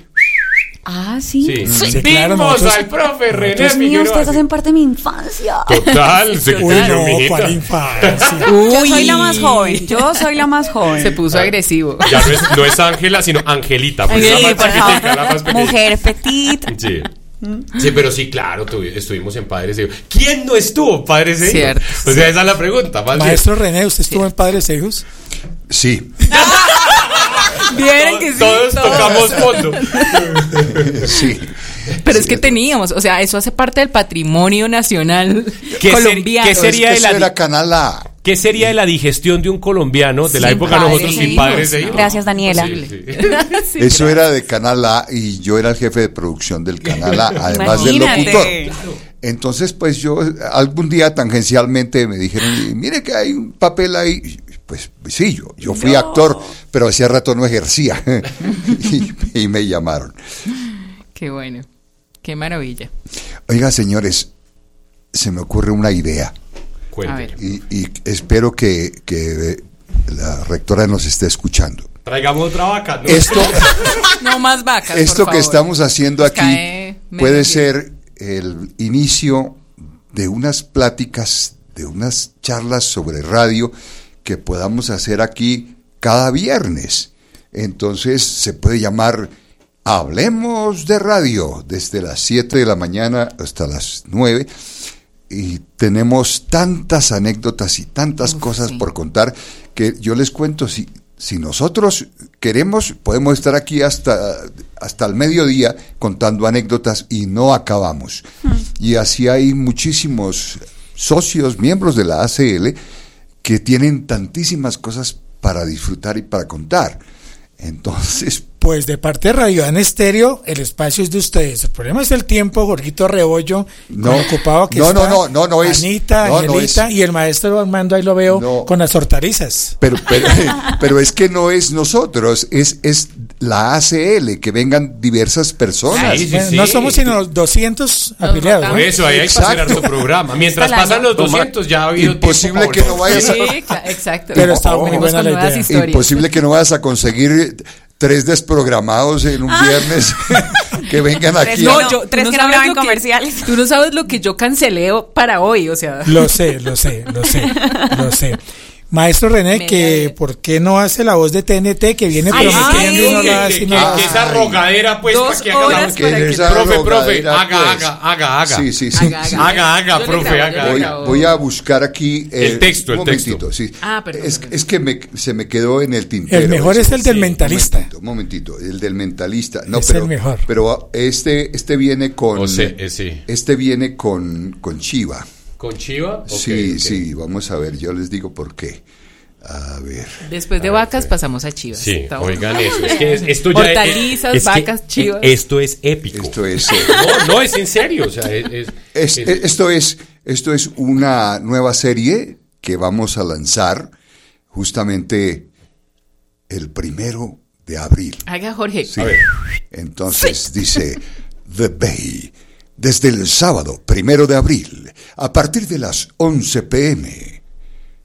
The Bay, desde el sábado primero de abril, a partir de las 11 pm, Santiago, 9 pm, Bogotá. Esa es una nueva serie que vamos y el a cierre, y el cierre, profe. eh, todos los sábados a partir de las 11 pm. El cierre. TNT Series. Bueno. Ah, ya, ya, ya, con eso, ya con eso. ya. Es difícil, es, es difícil improvisar, sí. Es difícil improvisar porque uno siempre está es, leyendo los, los textos. Eh, entonces, por eso estaba aquí. Maestro Armando, ¿está Ya. todavía ahí o se fue para la huerta? No, yo sé, ya, ya la mandé. Maestro. ¿Qué, está- qué estamos, qué estamos cultivando, Armando, por estos días allá en Macanal? No me lo van a creer, pero estoy iniciando una huerta orgánica. Divino. Me apunto a la venta de, de los orgánicos. Por, obvia, por obvias razones, yo consumo todo orgánico.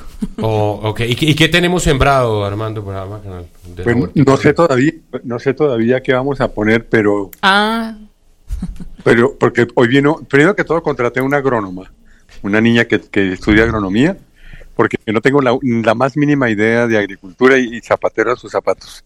Entonces ella está organizando con unos señores eh, la preparación del terreno, todos los fertilizantes que son orgánicos, los abonos orgánicos, y se va a hacer ciclos, o sea, se va a tener, por ejemplo, dos semanas eh, una parte, otras dos semanas, o sea, cada dos semanas se está haciendo un ciclo. Y las cosas que se dan acá son muchas, eh, desde cebolla, ajo, hortalizas, hasta árboles frutales, tomate, en fin. Y, Pero eh, me preocupa una cosa, Armando. eh, ¿Cómo es eso de la cannabis orgánica? esta no, la, no la cultivo, esta la me la fumo. Oye, no, eh, para preguntarle a Armando, ¿por qué? Porque pues para los que eh, no, no se preguntan o no saben, y este porque pregunta Boaz, ¿por qué no crea uno cuando está desocupado el locutor?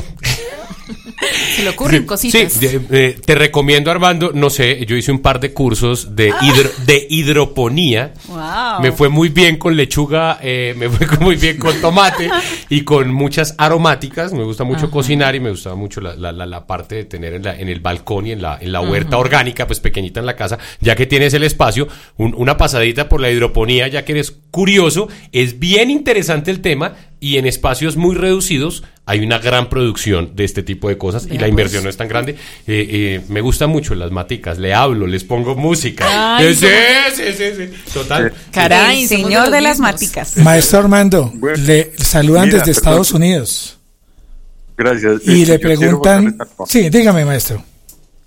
Gracias. No, yo quería contarles que mientras tú estudiaste hidro, hidroponía, yo estoy estudiando hidrofonía, que es el sonido de la voz del agua.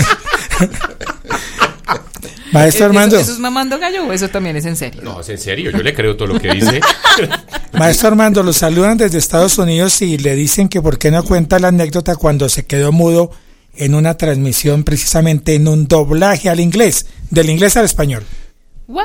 Uy, esa, Transmitiendo béisbol. esa sí es cruel. Esa sí es cruel, fea. Año 1990 y algo, sería 93, 94. Eh, yo trabajaba con TNT en Estados Unidos y me tocó Todos trabajan con TNT también, con William Vinasco Eso, y con TNT. eso es como rosca, ¿no? Sí, eso es rosca. Pues Ah, me también contrataron para hacer la voz en español de, creo que fueron eh, fueron los eh, Golden Globe, los premios Golden Globe, sí. Y bueno, el hecho es que ganó alguien el premio. Mi trabajo consistía en eh, doblar los hombres y otro, otra colega doblaba a las mujeres. Y entonces vino el agradecimiento de uno de los actores y el tipo arrancó a hablar y hablar y yo estaba fuera del libreto, porque todos estos eventos tienen un libreto, uno simplemente lo traduce con, con, con anterioridad y va siguiendo. Pero mi inglés es más o menos, pero no soy un traductor simultáneo, eso es una cosa muy complicada y hacerlo bien es un arte. Sí, felicitaciones Entonces, este a todos los personaje- traductores simultáneos. Uy, mi respeto, eso es una Como cosa René, como el absolutamente... maestro René. Sí, como alguien que manda Pues saludos, Andrés Felipe, también, traductor Bueno, simultáneo. Pues mira, para hacer la historia corta, no di pie con bola. Y yo dije, no, yo no, yo no puedo hacer aquí el ridículo de inventar y prefiero más bien callarme. Y fueron, él se extendió siete minutos Oh, el Dios. personaje. Wow. Y allá al- en los audífonos era, Armando, Armando, traduzca, Armando. y yo, y, Uy, qué yo estrés. total. Armando. Yo digo, no, no contesté. Y bueno, terminó la transmisión y viene el, el productor y me dice, ¿qué fue lo que pasó? Y le dije, hombre, mire, la verdad, mi inglés no dio para una traducción así. Nunca más, nunca más me llamaron de TNT. Perdí el contrato de mi vida. Y hacían los Grammy, los Oscars, bueno, el American Music Award. Ahí murió. Pero bueno, me queda el consuelo de que no, de que, de que no, no hice pues un, un- un- algo que, que era peor, que era inventar, ¿no? Sí, es verdad, Claro, porque total, mm, eh, hoy en día pasa mucho eso. Incluso a grandes eh, eh, traductores simultáneos les pasan cosas, porque es que no, no todos somos perfectos y, y a veces hay es deslices, presión. sí. Y, y les dan durísimo, les dan mucho palo. eh, los, los destrozan prácticamente porque se equivocaron en una cosita. Yo voy a aprovechar que está eh, el maestro Armando Plata aquí y de esa amistad tan grande que tiene con, con, con William Vinasco y hacerle una preguntita que yo creo que medio país se la está haciendo. ¿Cuáles son las dos cosas que más le gusta hacer en la vida a William? Porque nosotros sabemos de una, pero la otra. Eso es una incógnita. Buenísima pregunta. Maestro, sáquenos de la duda. Usted que ese es el amigo. el- Una respuesta muy sencilla, hacer plata. Claramente, claramente. Maravilloso. Hay otra, otra similar, una pregunta similar. ¿Cuáles son las tres cosas que más eh, le gusta a una persona hacer? Y, y entonces me, me respondió, eh, las tres mejores cosas que me gusta es un cigarrillo antes y un whisky después. Wow. La de medio. la Ahí está, ahí está, ahí está. Excelente. Era al revés, un whisky antes y un cigarrillo después. Son las tres mejores cosas que me gustan en la vida. Ah, muy bien. La otra es la edición. Decía mi amigo. mm, la imaginación no del, fumo. del oyente. Ah, pues sí. Pregunta José María Daza, que si la Asociación Colombiana de Locutores tiene capacitación, que si hay forma de estudiar o qué academias recomiendan para el oficio y los manda a felicitar. Dice que esta es la titular del Real Madrid. Acá tenemos a Rení. por que nos puede recomendar una buena academia. Sí. Sí, sí, pues, pues yo recomiendo, no, en, en realidad hay muchas academias aquí y felizmente algunas de las academias tienen su origen en la academia mía, pero es que a mí me gusta enseñar a enseñar. E- Esa es una de las cosas que se aprende allí en la Academia ECO, se aprende a enseñar. Entonces, Que no es fácil. tuve a una, una chica muy agradable que llegó de su tierra natal, de Cali, y empezó a trabajar con nosotros, era mi asistente, luego fue as- asistente académica en la academia, y hoy pues es la gran Isabel Junca, personaje a quien yo adoro y venero por su superación, por su ánimo, por su Calidez. capacidad, por tantas cosas que ella tiene a su favor. Y entonces eh, ella asimiló mucho de las técnicas que yo ya tenía en práctica pues desde hacía 30 años, yo ya llevaba 30 años enseñando, 25 años, algo así, cuando ella llegó a nuestra academia. Entonces, yo recomiendo también la academia de, de Isa Junca. A vos. A vos. A vos. Sí, sí, sí, pero también creo que lo primero que uno debe hacer es primero hacer el kinder y luego hacer la primaria y después la universidad. Cierto. Eh, bajo esa premisa, entonces yo creo que primero la persona debe tomar un curso de locución de nivel básico para llegar ya con buena pronunciación, con buena dicción, con respiración, con tantas cosas para poder asimilar eh, lo que tiene que hacer un, un actor de voz, o sea, la parte histriónica, ya la parte de dramatización y conocer las técnicas de doblaje. Pero es que hay muchos que se saltan y, y quieren llegar al doblaje. Entonces, ¿qué pasa? Que tienen falencias, tienen debilidades porque no hicieron bien el kinder. Hay que hacer el kinder, la primaria y después todo el proceso. Sí, no- Para correr toca aprender a gatear primero. Exacto, Entonces, uno no puede salir de, de un salto hasta el último piso porque después a lo mejor no sabe cómo, cómo manejarse. Eh, es mejor pian piano, va sano y va lontano, dicen los italianos. Quemar las etapas. Sí, también hay otra academia que es AXI. AXI eh, coexiste con, con la Academia ECO y también Isabel Junca tuvo, un- tuvo que ver con los comienzos de AXI. Sí, y es una buena academia, es una academia pequeña también, es eh, recomendable y pues así hay otras personas que se dedican a dictar tutorías, a, a hacer eh, cursos personalizados y demás. Y pues todos son buenos, todos son, si se arriesgan a ofrecer sus servicios, es que son idóneos, es que son buenos. Entonces no se puede recomendar que cuál es la mejor academia, que cuál... No, cada quien responde por su producto. Yo respondo por mi Academia ECO y mis 30 años de experiencia como profesor en varias academias y en universidades, en la Universidad del Rosario, de la Universidad Jorge Tadeo Lozano, en la, la Universidad Manuela Beltrán, en todas las universidades en donde yo he dado el curso de, de oratoria y locución que es la misma cosa. Por, por eso la academia mía se llama Locución y Oratoria, Academia Eco de Locución y Oratoria. Pero es que la gente no recuerda que cuando nació la radio solo existía la oratoria. Entonces no existían los locutores. Y cuando inauguraban emisoras, pues a quién tenían que llamar para que estuviera frente al micrófono. Al orador. Pues al orador, que era el que sabía hablar, el que sabía, el que tenía buen léxico, el que tenía buena gramática, el, el que tenía todas las condiciones que se necesitan para estar frente a un micrófono. Así que em, la oratoria y la locución pues son, son muy hermanas. Y yo creo que hay algo a tener en cuenta muy importante, René, y es ¿qué, quiere hacer uno con la voz? O sea, ¿para qué Eso. quiere Eso. esa herramienta de la Yo locución? sigo a William Plata. O sea, donde haya plata, allá llego yo. Como Armando Plata. Porque plata llama plata, ¿sí o no, Plata Armando? llama- No, en serio, Pues mire, porque yo- uno, uno termina sí creo estudiando como- una cosa para hacer otra, pues no, no, no tiene, no, o sea, se va a frustrar.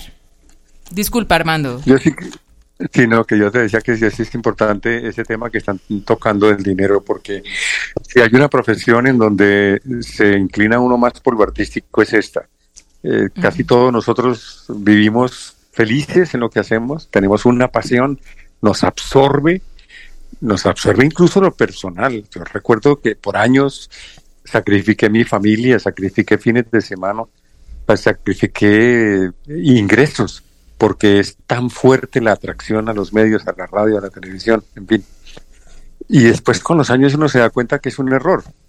Y hoy en día, en el mundo que vivimos, donde todo, quieran o no, depende de los ingresos, de tu productividad, es importantísimo hablar de que los artistas de voz, los locutores, los comunicadores, Ya regresa el maestro Armando porque se cayó la conexión satelital, pero mientras tanto pregunta para Angelita Pico, ¿qué prefieres, la música o la locución? Uy, qué difícil Señor pregunta. bendito. Es como Eso es como decirle qué prefiere, el, el almuerzo o el desayuno. Sí, y ambas me gustan. La verdad, no, no, no puedo escoger una sola. Cada una me ha traído cosas increíbles. Y, um, y lo más lindo es que conectan con el tema de la comunicación y la voz. Entonces, digamos, a mí la locución me llegó de una forma, yo le digo un accidente feliz, pero fue el accidente más feliz de mi vida y me enseñó a entender la música a un nivel que no habría sido posible sin la locución. Y siempre digo que ambas se alimentan. Entonces, no, no, no, no. Eso es como si me pides que me quite una mano. No, no se puede. No, una, una complementa a la otra. es así. Sí, sí. Y más, más que eso, porque ya sabemos que la voz cantada es como la, la maratón de la voz hablada, ¿no? La voz Claro. hablada tiene una cantidad de requerimientos y preparación y bueno, en fin, pero la voz cantada es otro nivel, o sea, no no todos los locutores que hablamos bonito cantamos bonito. Yo, por ejemplo, no canto, no, no, no sé cantar. Yo sí no canto, tengo pero en la ducha. Yo no tengo, no, yo ni siquiera, o sea, yo no, nunca lo he intentado, No, la verdad, cantar porque es hermoso. respeto muchísimo eso y no, no tengo ni idea cómo hacerlo. Y la música ha estado en mi existencia, o sea, desde que yo tengo uso de razón, yo soñaba con cantar y yo ponía zapatos en el cuarto de atrás de la casa de mi nona, que en Santander se le dice nona a la abuela, y cantaba. Pero lo que les digo, o sea, llegué a la locución y fue como otro universo divino. Además, me aprendí a conocer de una forma única frente al micrófono que me permitió soltarme a otro nivel en el canto, que yo venía como con esa tara de, tiene que ser el canto perfecto, tengo que hacerlo divino. No, y lo que entendí con la locución es, tienes que sentir y soltar. Entonces... Ya llegó el maestro Armando Plata nuevamente, maestro, se había caído la conexión satelital, pero entonces siga con nosotros. Gracias, no, les decía que era muy importante hoy en día estar atento a la producción eh, y, al- y a la educación financiera, porque es que nosotros nos metemos tanto en la parte artística que se nos olvida que es más importante la producción económica y más en la época en que vivimos. Por eso, pues mi sugerencia es que debemos ser personas muy dedicadas a la productividad, porque perdemos mucho tiempo, pero muchísimo tiempo. Hay actividades que son apasionantes, pero no dan tanto dinero. Es importante orientarnos a, a- a una mayor productividad. Cierto, cierto. Qué gran consejo, Armando. Qué gran Coincido. consejo, la verdad, sí. Y lo complemento con algo y es que de todas maneras, cuando uno hace lo que lo que le gusta con amor, o sea, sale plata. Viene sale por plata. aña- viene por por añadidura, añadidura, sí. Por Cuando uno lo hace con Ah, convicción y esto es- vehemencia. o sea, por no sé quién fue el que lo dijo, porque la verdad no recuerdo dónde lo leí, dónde lo vi, o en algún meme de internet últimamente, que todo el mundo ahora es filósofo y todo el mundo ahora Ah, sí. aconseja, y todo el mundo- todo eso, es que si uno hace lo que lo apasiona, lo que lo llena, lo que ama, y lo hace uno desde el corazón, nunca va a trabajar en la vida. Así Nunca va a trabajar en la vida, simplemente va a llegar. Va a llegar el salario, la remuneración, va a llegar la plata, llegar- pero tiene uno que hacer las cosas con pasión, tiene uno que hacerlas con, con, con sentimiento, con mística, con, ética, con, con, con el corazón completo, con el alma completamente desnuda. Desde que uno haga eso, sea cantar, sea eh, barrer, sea conducir un automóvil, un camión, sea, desde que uno haga las cosas con amor, todo le va a fluir. Todo le va a va a fluir, y obviamente la parte de la educación financiera sí, importantísima porque pues por ahí también Claro, eso influye. si uno no se da cuenta se le puede ir todo eh, por- por, Les pregunta Liliana Salazar, ha sido oyente de esta emisora. ¿Se puede vivir de la locución en Colombia? Sí. Sí se puede Pues- y hay algo interesante frente a lo que decía Armando y es, bueno, esta, esta frase se la robé a un colega locutor porque me pareció perfecta, era como hay que aprender a tener el, fi- el gimnasio financiero. Entonces es entender que en esta industria la economía se maneja de cierta manera. Te pagan a 30, 60, 90, 120, 180 días. Sí, nos encantaría. Uy, no, ya no. Yo todavía tengo cuentas pendientes. yo también tengo todas mis Y- cuentas pendientes Es una realidad. Yo me quité eso de encima. Es un peso. ¿Cómo, cómo? ¿Cómo? ¿Cómo lo hiciste, Ana? parte ¿Cómo lo hiciste, Anita? A Porque mí me deben hace más de un año un montón. Algunos. Después les cuento estrategias tras micrófonos. Pero mira, esa es una cosa importante, entender que mientras uno va conociendo la dinámica de esta industria, esas cosas pasan y es una cadena muy grande. Muchos tratan de pagarte tiempo, otros se les complica la vida y yo qué hice en ese en ese orden de ideas, para vivir de esto empecé a volverme obsesiva con el ahorro. Entonces yo empecé a ahorrar primero el 10%, luego el 20, luego el 30 y yo ya me tengo un colchón económico de tres meses de reserva mínimo. Pero qué juicio, Es lo, que, mujer. lo Sí. que uno debe hacer y lo que uno debe tener eh, básicamente, y según los expertos y los gurús financieros y todo, son seis meses.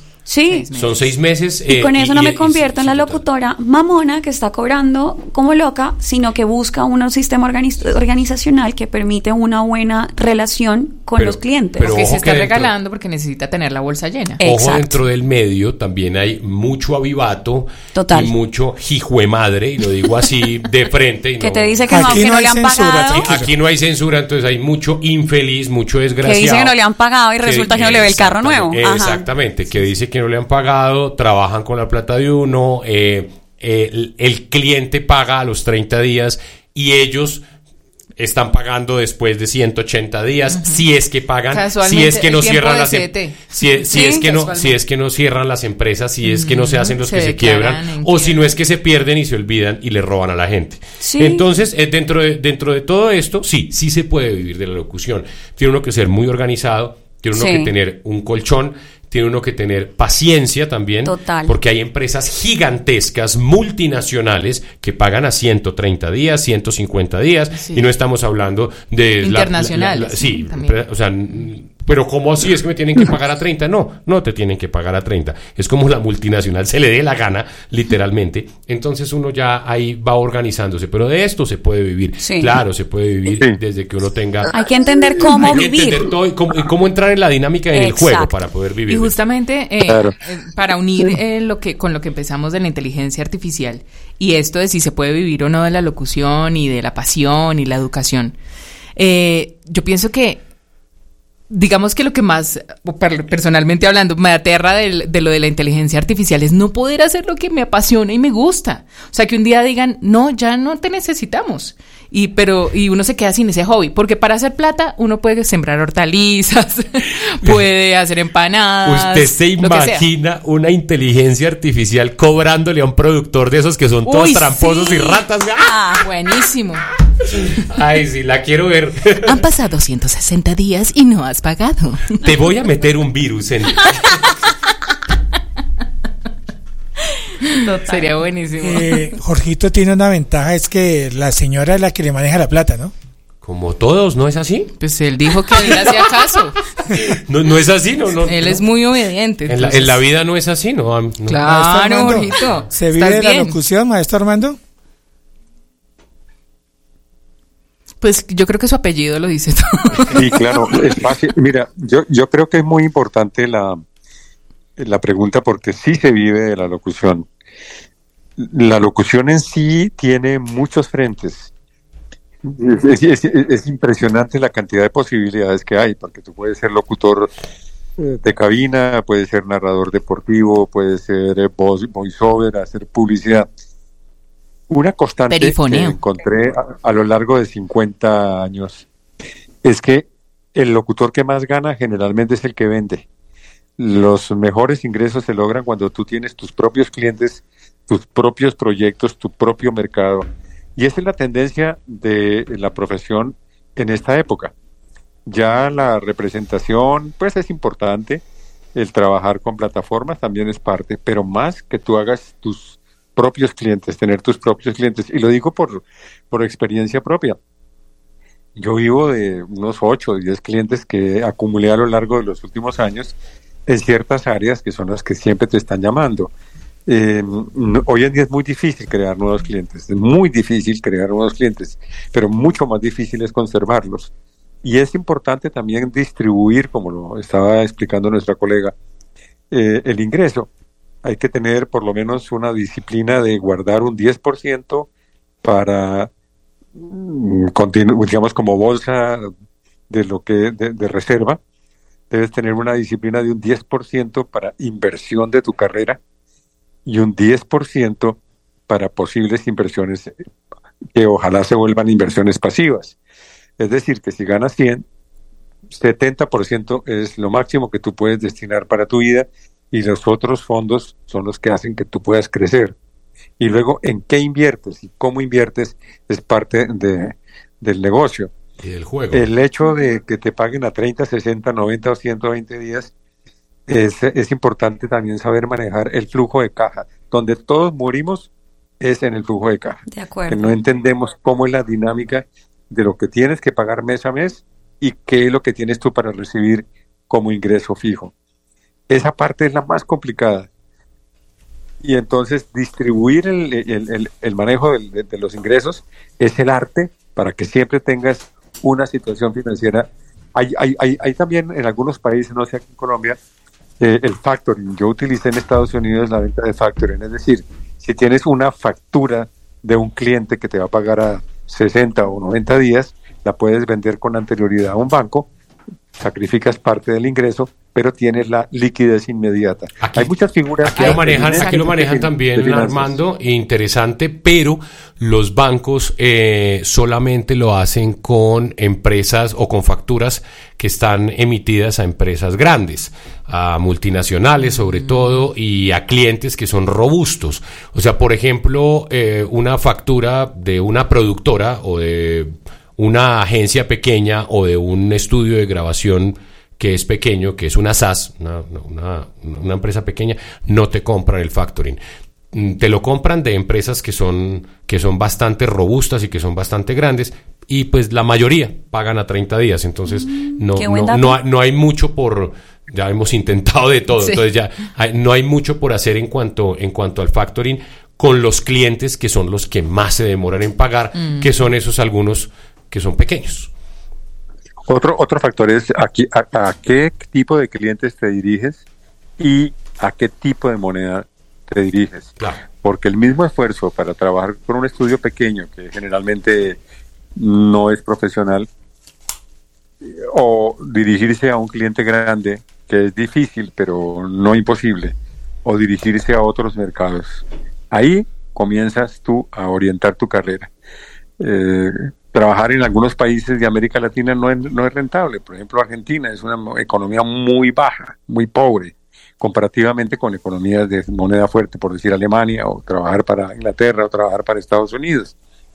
Entonces, ¿a dónde orientas tu mercadeo? ¿Y a qué tipo de actividad del mercadeo? ¿Y a qué tipo de productos? Porque, por ejemplo, en, la locución, cuando hablas tú de la IVR, la gente, ah, sí, es un proyecto. Y resulta que la IVR se convierte en uno de los mejores y más rentables eh, trabajos en locución. ¿Por qué? Porque yo creo que es lo más constante, ¿no? El IBR. claro. En los IBRs. entonces, trabajar el IBR es muy bueno porque siempre vas a tener una, una, una, una, llamada. Pero, pero la clave es que cómo contratas el IBR. Cuando te llaman, tú pones una pequeña condición y es decir, con mucho gusto yo te lo hago, pero recuerda que cada vez que me vuelvas a llamar, cobro una sesión mínima. Claro. Yo pienso que cada quien eh, establece como sus estrategias de juego, ¿no? Es decir, yo conozco gente supremamente hábil para, para, digamos que, tener muchos clientes y hacer mil campañas en el día y sí. Y hay gente que dice, no, yo prefiero en vez de tener, exacto, en vez de tener 10 clientes de, de, de, un millón, tener uno de 10 millones. Y ya, con eso reparto mis otras actividades más relajado y todo el cuento. Pero eso es eso depende de muchas cosas, del momento de cada quien, de si tiene familia o no, que necesite, pues, porque hay, digamos que momentos de la vida en que uno es soltero, entonces ah, está relajado y no, pues no, no depende tanto de esas cosas. Entonces, eh, pero sí son muy buenos consejos los que tú nos das, Armando. También el manejo de la presión social. Es que, mire, en el caso colombiano es complicadísimo porque si tú estás viviendo en un estrato 3 te sientes infeliz y, si te bajas al estrato 2 peor y si estás en el estrato 6 crees que estás mejor.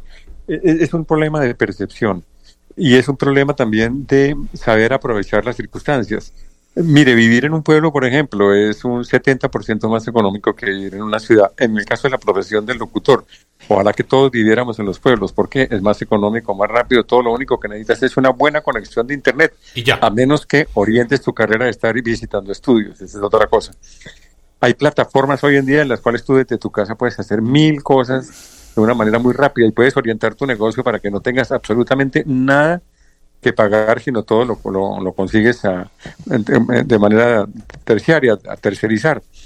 Eh, el manejo administrativo, todo. Es decir, crear una empresa hoy en día para el locutor es muy rápido y muy fácil. El problema es el estilo de vida personal. Ahí muere. Sí, Porque si te ganas 100 y te vas a vivir al norte de Bogotá, por ejemplo, ya estás mal. Porque te cuesta un montón de plata el arriendo. Si te compras un apartamento o una casa, ¿a qué intereses lo compras? ¿Cuál es la cuota inicial? Y el riesgo de que lo puedas perder por la inestabilidad de nuestra profesión puede ser alto.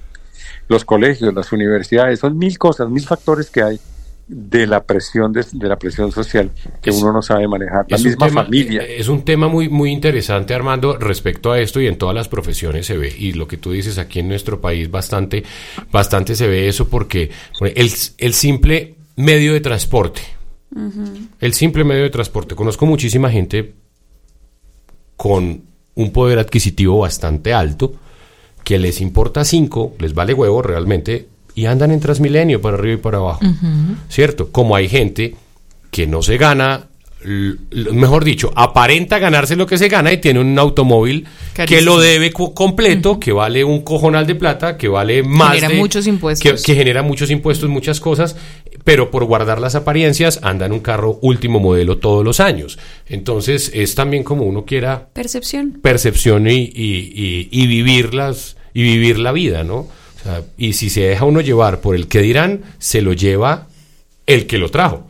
O sea, o y- y es un tema muy, muy álgido. O sea, aquí las apariencias y sobre todo en los medios de comunicación se ve a dos manos. Tengo que aparentar ser X o Y. Y uno, "¿Y ¿Cómo a raíz de qué o qué? O sea, tiene uno que- yo el consejo que le doy a los que están arrancando es que les importe huevo, que les importe cinco. O sea, Total. pueden llegar por eso. Eso no, no sirve para nada. Y es que y- No, no sirve los para tiempos nada, han cambiado. Mire, los tiempos están cambiando y hay que manejar eso también con la nueva ola del tiempo. Mire, antes para nosotros nos vendieron la idea de que teníamos que trabajar en una empresa y formar nuestro hogar alrededor de la empresa, hasta que las empresas fueron echando a todo el mundo y dejaron a la gente viendo un chispero.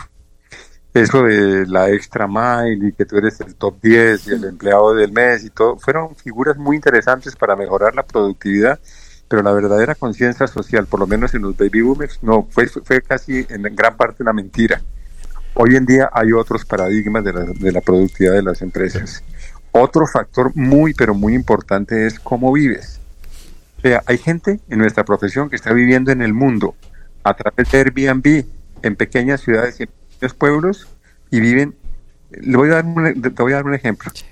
Un apartamento sobre el mar en una isla griega como Icaria vale 600 dólares al mes y puedes vivir con 1.150 dólares en Grecia, en, en las islas griegas.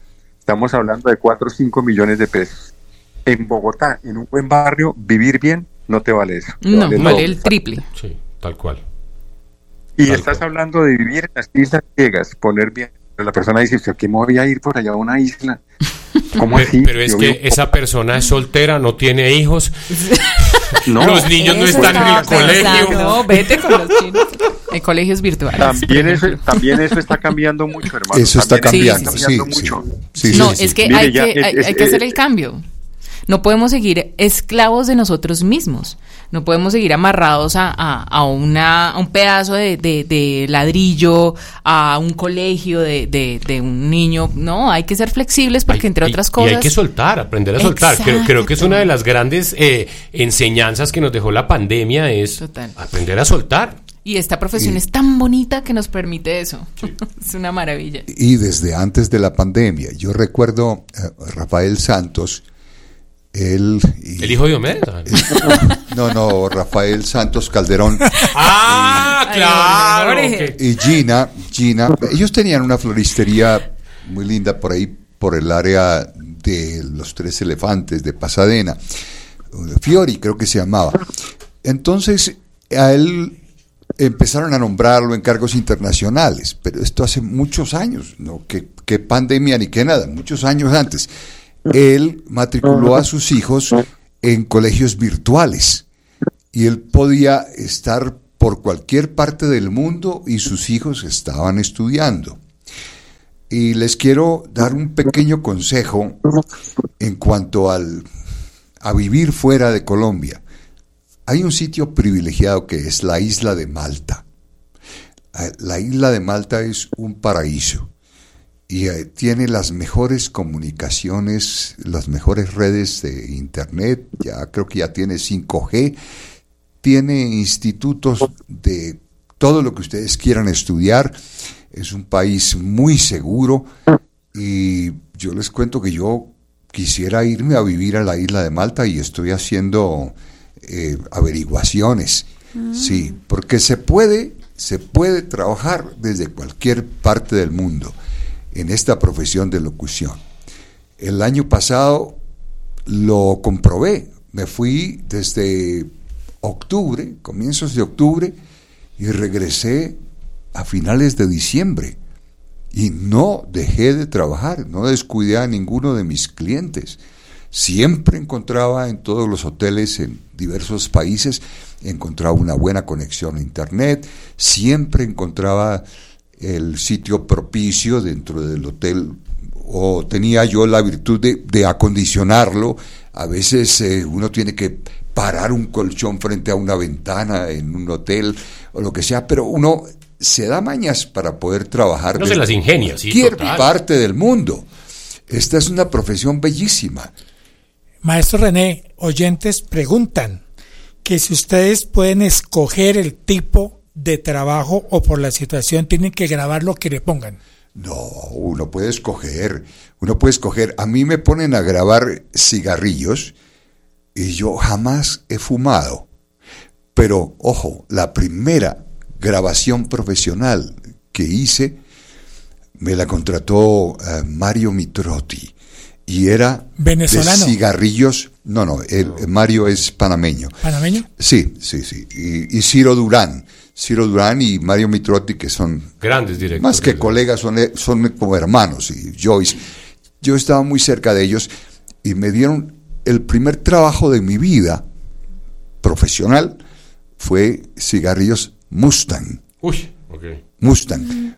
Pero lo hice por tratarse de ellos. Pero jamás yo volvería a grabar algo sobre cigarrillos. ¿Quién dice Armando que se, está despidiendo? Sí, me tengo que salir, hermanito. Qué pena contigo haberte interrumpido. Gracias. Tengo que, salir. Les agradezco la oportunidad. Me siento muy contento. Eh, espero que todos nuestros oyentes hayan tenido la oportunidad también de disfrutar del, de todas las cosas que van detrás de la profesión, las cosas buenas, regulares, malas. Ha sido un coloquio fantástico, excelente la idea tuya, René, de que ojalá la CL pudiera ser unas mañanas de radio con la participación de tanto talento tan excelente que tenemos, gente de otros idiomas, de otros países, y que la ACL sea un buen referente para los estudiantes de comunicación. A ti, Giovanni, felicitaciones, qué lindo programa, qué maravilla de idea. A la emisora EAN, felicitaciones por tenerte a ti como director, a toda la gente de la Facultad de Comunicación, a Brigitte, y esperamos que Dios mediante para el mes de agosto podamos tener la edición número 2 de nuestro evento grande que se llama el Salón de la Fama en ese bello auditorio y en esta gran universidad que sea. Para- Un gran, gran abrazo. Armando, muchísimas gracias por tus consejos, por esta Armandito. charla, por las, por las anécdotas, por todo. Un feliz día para ti. Armandito, para despedirte en forma, tenemos a un gran colega Fernando Solís Lara, que es la voz de la W Radio, es un gran colega chileno, y él tiene un poema dedicado a... que no está, no está, no está, Lo estamos descargando, maestro René. pero aquí está, bueno. Ok. Ok, vamos a escucharlo un poquito después, vamos a escucharlo. Por, bueno, eh, se llama ¿Qué es la voz? Qué bonito, qué bonito, profe, de verdad eso. Y de verdad, Armando, muchísimas, muchísimas gracias por estar con nosotros, por acompañarnos y por allá. Prometido, este año voy para Macanal. Este año sí, voy, este año sí voy. ir a conocer, siempre Sí. nos ha invitado y yo personalmente no. no. Esperemos que la huerta ya esté con, con, Sí, con sí, las cositas funcionando. Para ser más orgánica la cuestión. Sí, sí, sí, total. Hermosas las anécdotas que nos cuenta, que nos cuenta Armando, que nos cuenta, pues obviamente el profe René y todos, todos los oyentes. Don Joa, ¿qué más preguntan? ¿Qué más preguntan por ahí los oyentes? Un abrazo y de verdad todos muchísimas, muchísimas gracias por estar en sintonía aquí con nosotros en el día de hoy. Eh, la pregunta a Jorgito que le hicimos y que René contestó, que si pueden escoger el tipo de trabajo.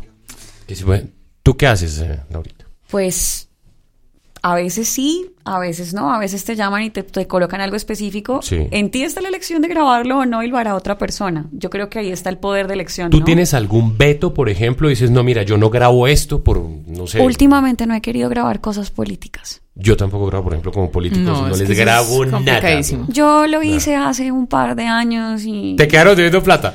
No, no, no, no, No, eso me no pagaron, pasa. no, me No, pagaron pasa, rápido, no, no. me Nunca. pagaron rápido, pero mi fe fue destruida en esa campaña.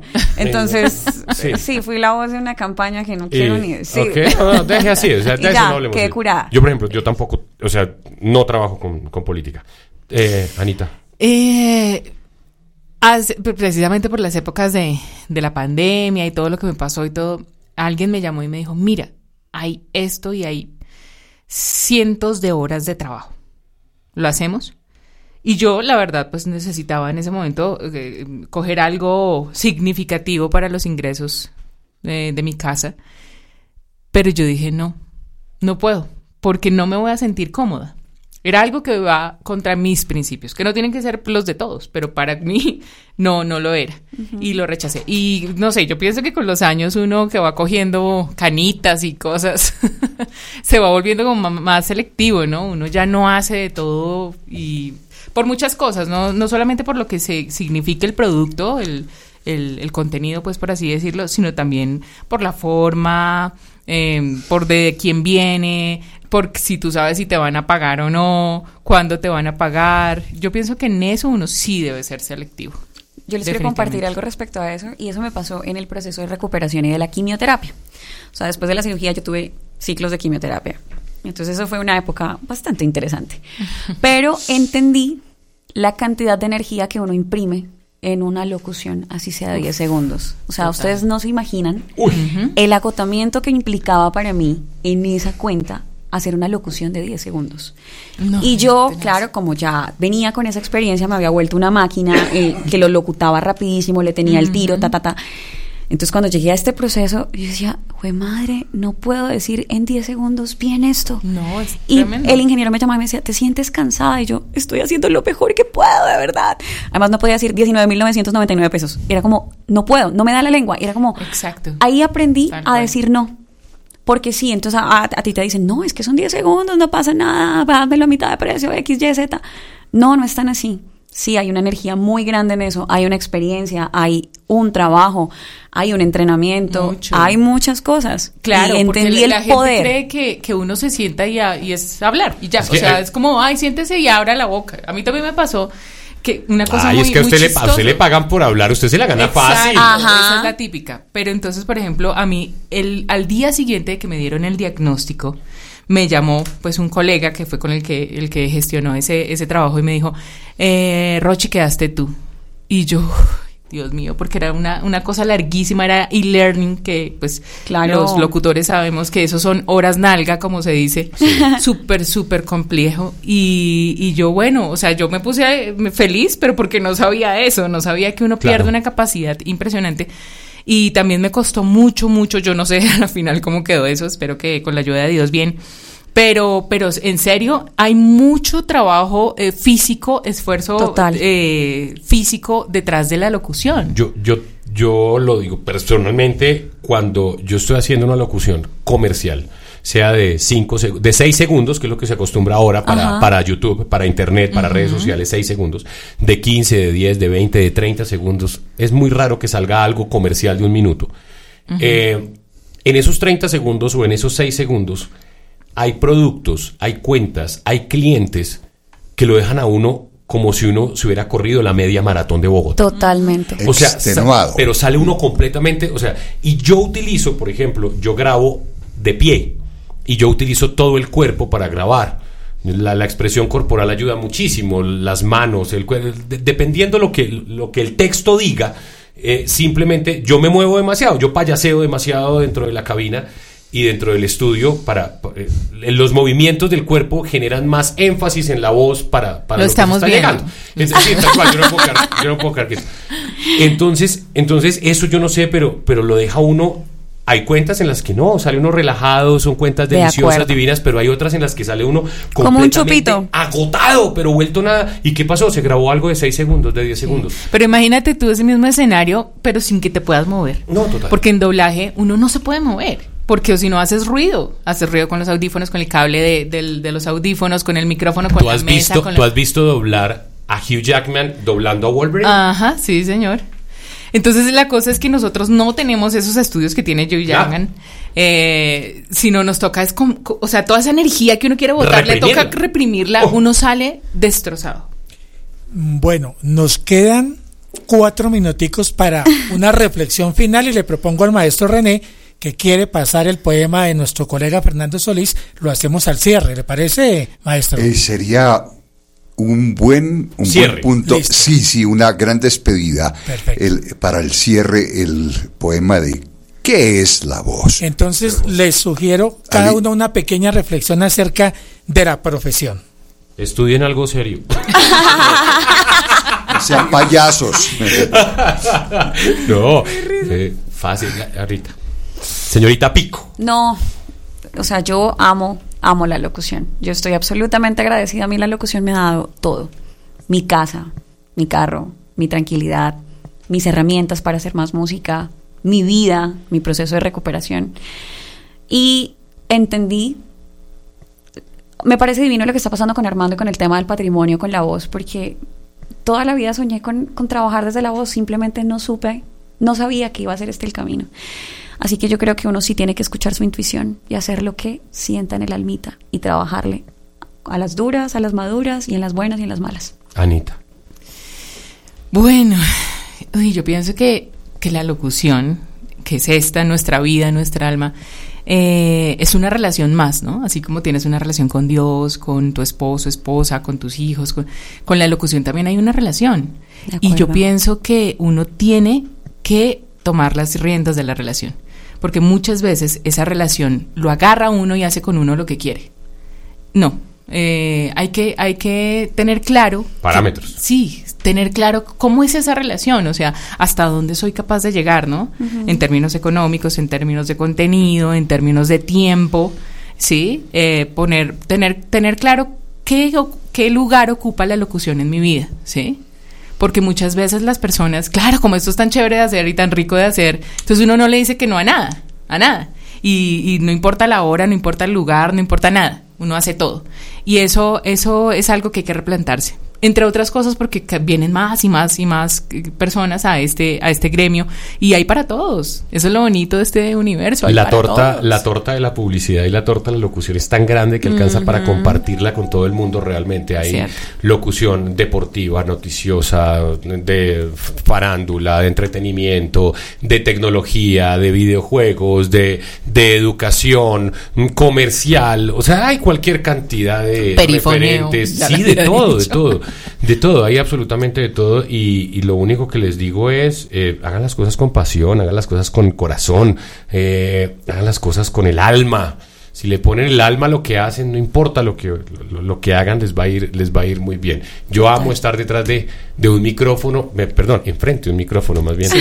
Eh, amo estar enfrente de un micrófono, amo, amo las cabinas de, de locución y, y es mi vida, es mi pasión. Feliz día del locutor para todos. Eso feliz es. día, Jorgito. Feliz día, Ángela. Feliz Feliz, día, día, maestro. René. Profe, la reflexión. Giovanni, Gracias. feliz día. Muchas gracias por la Falta la invitación. reflexión del maestro René. Y la de Giovanotti, eh, por favor. La reflexión está aquí, se, se las había, eh, se las había Compartido. compartido. aquí a mis colegas.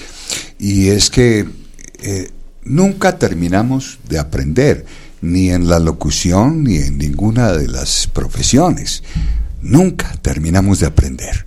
El aprendizaje es un proceso continuo que nunca termina, ni siquiera en el día de nuestra muerte, porque ese día estamos aprendiendo a morir. Qué lindo. Y para concluir, para cerrar, tenemos un poema en la voz de Fernando Solís Lara, mi gran amigo chileno, que ha sido la voz que identifica a la W Radio desde hace aproximadamente cinco años. Y él ah, se enamoró de un poema que yo escribí con ocasión de los 50 años de la Asociación Colombiana de Locutores. Y el poema se llama ¿Qué es la voz? Antes del poema, mi reflexión. Lo mejor de esta profesión, los colegas. Amén. Ay, sí. ¡Feliz día! Bravo, feliz día para todos. La voz comunica sentimientos, genera ternura, crea sensaciones, inculca valores, despierta emociones. La voz tu historia es primer signo de vida del ser y última señal de la existencia que se apaga. La voz es poderosa arma de estadistas que motiva, arenga, induce, convence. La voz es instrumento del amor, alimenta el sentimiento, enciende la pasión. La voz de los padres consuela, estimula y reprende, calma, persuade y convence. La voz del maestro educa, motiva, dignifica, estimula y es fuente del saber. La voz del amigo fortalece, tranquiliza y nos lleva a la reflexión. La voz rechaza la injusticia, reclama la libertad y expresa el anhelo por la paz. La voz expresa el deseo de igualdad, fraternidad y esperanza. Solo la voz hizo posible el grito de independencia de quienes hace dos siglos gemían entre cadenas de opresión. Sin la voz no hay risa, ni llanto, ni nada, ni esa hermosa profesión llamada locución. Poema escrito por René Figueroa en marzo de 2004, con ocasión de los 50 años de la Asociación Colombiana de Locutores.